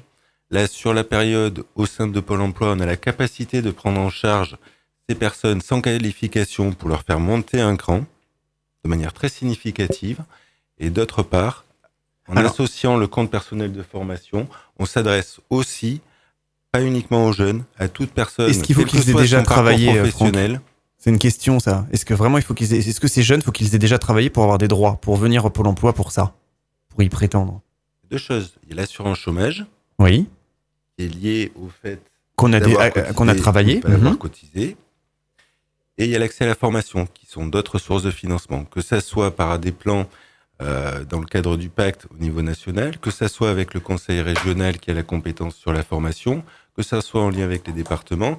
Il y a des possibilités de prise en charge de la formation qui aujourd'hui permettent, un, de prendre en charge les personnes qui sortent du dispositif sans qualification ou qui sont sur le marché du travail sans qualification pour les faire monter d'un cran en termes de qualification, en travaillant aussi sur leur savoir-être pour qu'ils puissent rebondir sur le marché du travail, et d'autre part, permettre à toute personne de pouvoir activer son compte personnel de formation à tout moment pour pouvoir suivre la formation qu'il souhaite avec ou pas le soutien de Pôle emploi si ça rentre dans un projet professionnel construit et qui correspond à un besoin du territoire. Il y a quelque chose de Oui. très important que vous dites, c'est par rapport aux besoins du territoire. C'est-à-dire que euh, vous, euh, vous conditionnez finalement l'aide sur le, le besoin en, en travail que peut avoir, euh, que peut avoir le, le- le territoire. Les formations que Pôle emploi va prendre en charge correspondent effectivement aux besoins des entreprises qui sont référencées sur un territoire. D'accord. Ok, bah très bien. On va aborder juste pendant les minutes qu'il nous reste euh, rapidement un petit peu la réforme, euh, la réforme du chômage. Pour réécouter toutes nos émissions, on vous donne rendez-vous sur notre site fautquonenparle.fr. Justement, on va parler hein, de cette réforme pour financer euh, cette réforme. Emmanuel Macron mise sur une baisse du chômage, mais pas seulement. Il souhaite également réaliser des économies en durcissant certaines conditions d'indemnisation. Cette réforme, dont les discussions entre syndicats, patronat et État ont échoué, devrait être mise en œuvre cet été. On a eu quand même pas mal de réactions autour, euh, de ça. Euh, on a Samantha euh, de Toulon. Alors oui, tout à fait. Elle nous dit que la réforme du chômage pour moi est nécessaire. Nous vivons de plus en plus longtemps. On doit travailler plus, c'est une évidence, si nous voulons avoir une retraite décente. En parallèle, il faut absolument se débrouiller pour ne plus avoir de logement à payer, par exemple, et devenir propriétaire avant la retraite afin de compenser la baisse de revenus. On a Janine de Marseille. Après euh, de moultes changements de vie au cours de ma carrière professionnelle, je dois bientôt euh, voir le bout du tunnel. Enfin, encore théoriquement 5 ans avant ma retraite. Mais euh, avec toutes ces réformes, je me demande si je vais pouvoir partir en retraite un jour et avec quel montant tous les mois? Donatien de Paris nous dit Je suis jeune, j'ai 25 ans, j'entends déjà dire ces derniers jours qu'il va encore falloir repousser l'âge de la retraite. Moi personnellement, je démarre dans la vie active, j'ai la chance d'être dans un secteur qui embauche à tour de bras en CDI directement l'informatique. Alors justement, hein, pour terminer euh, notre émission, euh, le gouvernement avait repris la main sur la réforme de l'assurance chômage en février dernier. Les négociations avec les syndicats ne sont pas bien passées. Qu'est-ce qui s'est passé? Pourquoi on en est arrivé là, euh, Reynald? Alors, deux, trois infos euh, Déjà, pour euh, rebondir sur, euh, sur, sur les questions des auditeurs, en fait, il y a deux sujets qui ont été évoqués, l'assurance chômage et euh, la réforme des retraites. Donc la réforme des, des retraites, à l'heure d'aujourd'hui, elle n'est pas faite. Ceci étant, il y a un constat qui est connu, c'est que l'âge, l'espérance de vie progressant, euh, la partie, la période de rémunération en tant que retraité est plus longue. Donc euh, comment on finance ça? Il faut le financer tout simplement. Soit on allonge, euh, on travaille plus longtemps, on cotise plus pour, euh, euh, pour cette période de retraite, soit effectivement, euh, ben, on, cotise toujours autant, mais en fait, d'un point de vue pratique, euh, on va cotiser plus sur une période plus courte. Bon, le débat, c'est celui-là, il faut pas, faut pas s'en éloigner, c'est les fondamentaux. Concernant l'assurance chômage, effectivement, le, président de la République avait donné, euh, demandé aux partenaires sociaux de se mettre d'accord et avait donné euh, quelques, quelques lignes, quelques points de, de ligne en disant notamment que l'objectif, c'était assez clair, c'était qu'on arrive à aller vers une société qui privilégie davantage les contrats longs sur les contrats courts et qu'on arrive à aller euh, sur un format où le, fait de travailler soit plus intéressant que le fait d'aller au chômage. Ça c'est ça c'est un je dirais un constat ou, un sentiment assez partagé de dire oui mais euh, parfois être au chômage ça va être plus intéressant d'un point de vue financier que d'aller travailler et ça d'un point de vue de la société dans son ensemble et la point de vue de, bah, de la pérennité de notre système euh, assurance chômage ça peut pas tenir. Donc la question, ces questions, c'était euh, les deux questions fondamentales. Et malheureusement, les partenaires sociaux ne, sont, ne se sont pas mis d'accord. Mhm. Euh, et donc l'État, qui est quand même le premier financeur euh, de, de l'assurance chômage, a repris la main. Pour autant, il n'a pas rompu euh, la, di- la discussion avec les partenaires sociaux. Il a juste, il les organise différemment. Et il élargit le cercle des discussions au-delà, par exemple, du, du, du- entre guillemets du Medef, mais avec d'autres organisations patronales, d'autres organisations de représentants des salariés et euh, je dirais euh, des, des, euh, le monde associatif pour essayer de chercher un consensus euh, beaucoup plus large. Mais les deux points que j'ai évoqués, c'est vraiment euh, le- le- le- les éléments conducteurs qui sont euh, bah, de faire évoluer les CDD vers les CDI. Mais comment? La réponse, elle n'est pas trouvée, mais en tout cas, il faut aller chercher ce format-là parce qu'il y a une vraie demande. Et puis, bah, que le, le- le travail rémunère, quoi, tout simplement. Bon, alors en fait, justement, nous avons un paradoxe entre un fort chômage et le débat qui se relance actuellement de reculer l'âge de départ à la retraite. Quel effet cela peut-il avoir sur le chômage? En reculant l'âge de départ à la retraite, des places ne vont pas se libérer pour de nouvelles démarches? Que pensez-vous de cela? Eh oui, effectivement. C'est Ça une bonne peut, question. ça peut paraître effectivement un paradoxe, mais Eh ouais. c'est c'est bien deux sujets qui sont différents. Le, la, la partie retraite et la capacité, comment on paye nos retraites, et le- la partie euh, quand je suis dans la vie active.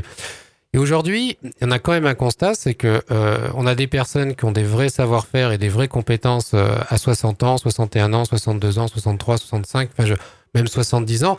Et les métiers, par, par exemple, euh, le monde du droit, euh, il y a de nombreuses personnes qui ont beaucoup d'expérience et qui aiment bien en faire bénéficier, qui d'ailleurs vont plus travailler euh, 40 heures, 50 heures par semaine ou même 35 heures, mais travailler peut-être 10 heures. Euh, donc on voit bien que euh, le lien aujourd'hui, euh, la volonté de travailler, elle, elle peut être complètement différente selon les catégories. Donc on peut pas, c'est deux sujets qu'il faut quand même traiter différemment et l'un n'a pas forcément d'impact sur l'autre. Il faut pas croire que parce qu'on fait partir les gens plutôt à la retraite, alors ça c'est des mais mesures ça qui ont libère des places pour le les jeunes.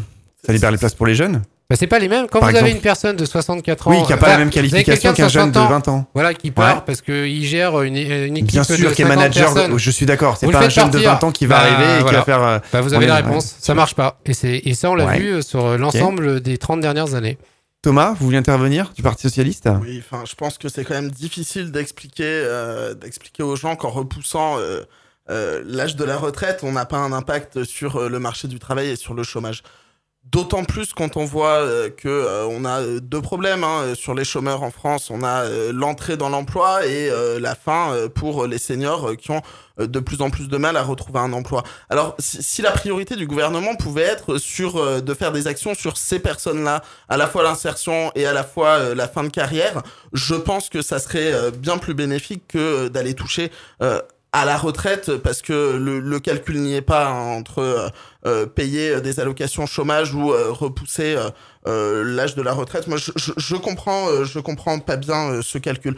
Pour ce qui est de la méthode avec les, les partenaires sociaux, moi, je, je, je regrette la position caricaturale qui a été prise euh, par le président de la République en, disant, mettant euh, dos à dos les partenaires sociaux et en disant bon bah euh, le dialogue puisqu'il ne va pas euh, dans le sens escompté, il n'y a pas de dialogue, retournez tous chez vous et je reprends la main.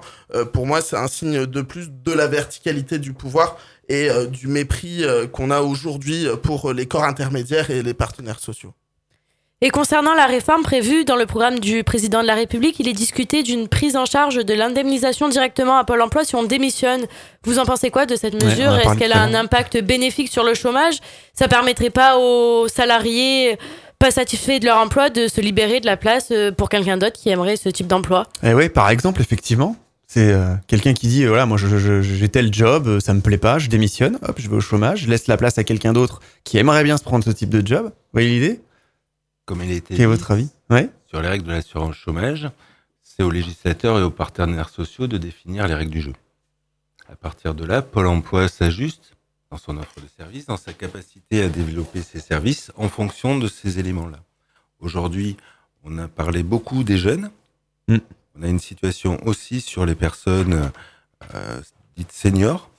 Et on a déjà des dispositifs pour essayer de fluidifier, faire en sorte qu'ils puissent revenir sur le marché du travail. On a parlé de la formation tout au long de la vie, ça fait partie des éléments.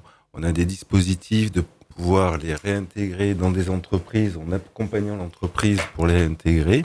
C'est un dispositif qui peut fonctionner aussi et qui est en, en fonction au sein de nos agences. Effectivement, donc ça on verra quand euh, quand la réforme sera euh, discutée, passée et Pôle Emploi appliquera donc euh, les choses. Euh, quelque chose aussi de très important euh, sur les contrats courts, on l'a dit hein, dans le sommaire de l'émission, plus de 87%, c'est énorme, 87% des embauches se font en contrat court. Euh, on parlait donc euh, éventuellement d'instaurer euh, une histoire de bonus-malus sur les contrats courts pour lutter contre les abus, pour pas que les patrons abusent de de ces choses-là.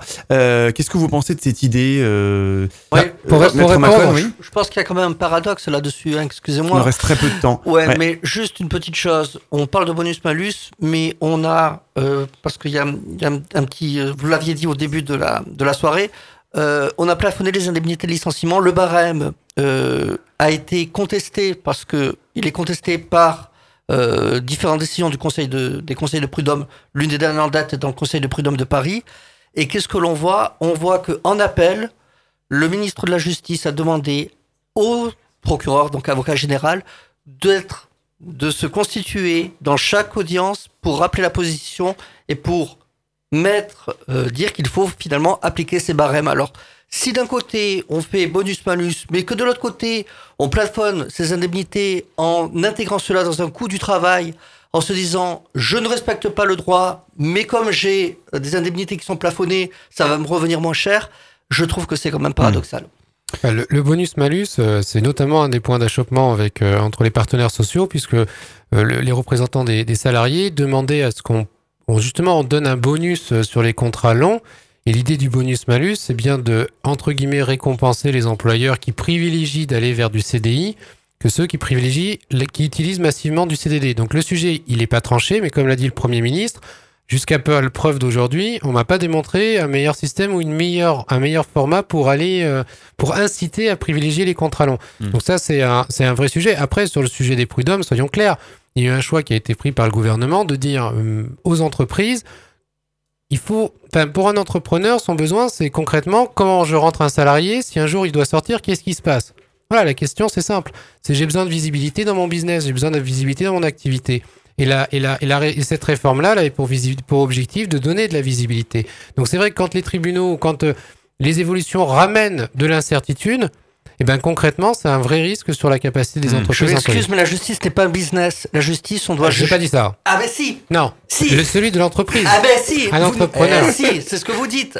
Si vous me dites, va être un, entre- un Non, j'ai pas dit entre- ça. un entrepreneur a besoin de cela pour son business, c'est ce que vous venez Pour de son dire. activité, il a besoin de visibilité et de, et de oui, confiance. donc il a besoin de visibilité dans les décisions de justice. Ça veut dire que l'on prévoit à l'avance, pour des besoins économiques, une décision de justice. Je ne peux pas être d'accord. Eh bien, merci euh, à toutes et à tous d'avoir participé à ce débat. On va refaire un petit tour de table avant de rendre l'antenne. hein. Voilà, il nous reste deux minutes pour dire au revoir parce qu'il y a beaucoup, beaucoup, beaucoup de monde. Justement, euh, la dernière personne qui avait la parole, c'était euh, Maître Christophe Macon. Vous êtes avocat spécialisé en droit du travail, inscrit au barreau du Toulon. Merci, de Toulon. Merci. À Merci. vous. On Merci à avait vous. Marc Brunetto, chef d'entreprise CMC Group à Sifour. Merci. Merci à vous. Merci. Nous beaucoup. avions aussi avec nous Thomas Roller, premier secrétaire fédéral du Parti socialiste du Var. Laurence, Merci à vous. Merci, euh, Thomas. Oui. Laurence Sagnal, directrice de Sésame à Toulon, association dans le domaine de l'emploi. Merci. Merci beaucoup.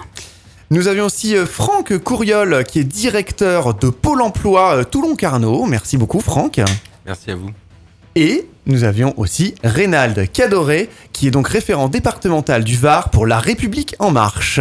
Merci à vous, Oui, merci aux auditeurs, auditrices. Encore petite minute, euh, si vous aviez un petit mot de la fin. Oui, non, juste pour préciser par Je rapport à que mon vous alliez barreau. être un peu plus bavard, donc du coup, je dis Non, non, mais- je précise juste que mon activité dominante est le droit du travail. Que D'accord, parce que vous spécialités- plusieurs spécialités. Voilà, parce que les spécialités obéissent à des critères qui sont très spécifiques et je n'ai pas envie de, de tromper les personnes. L'une de mes activités dominantes est le droit du travail. Donc, si pour vous, vous- je suis spécialisé, ok. Au niveau barreau, c'est autre chose. D'accord. Ok, bah merci beaucoup à toutes et à tous de nous avoir suivis. Euh, J'espère qu'on a essayé de vous éclairer en ces deux heures de débat. Euh, on manquera pas de revenir prochainement pour des nouvelles enquêtes. Euh, Bien évidemment, allez faire un petit tour sur notre site internet, le www.fautquonenparle.fr, qui dans les coulisses, on me dit, est en train de se refaire une petite beauté. Et puis euh, la page Facebook, bien entendu, faut qu'on en parle. On en profite, on se fait la pub. Il nous reste quelques secondes. Et puis euh, les réseaux sociaux, on est partout sur Instagram. Enfin bon, bref, tous les réseaux. Oh, il faut y aller, il faut y aller. Il hein. faut liker, il faut nous aimer, euh, regarder les coulisses, vous saurez euh, tout ce qui se passe. Euh, si vous avez aussi des idées, si vous avez envie de parler de certains thèmes, n'hésitez pas à nous en faire part. Euh, voilà. Eh bien, euh, au plaisir. Au plaisir. Allez, à ciao. Bah bye bye. bye Ciao. bye.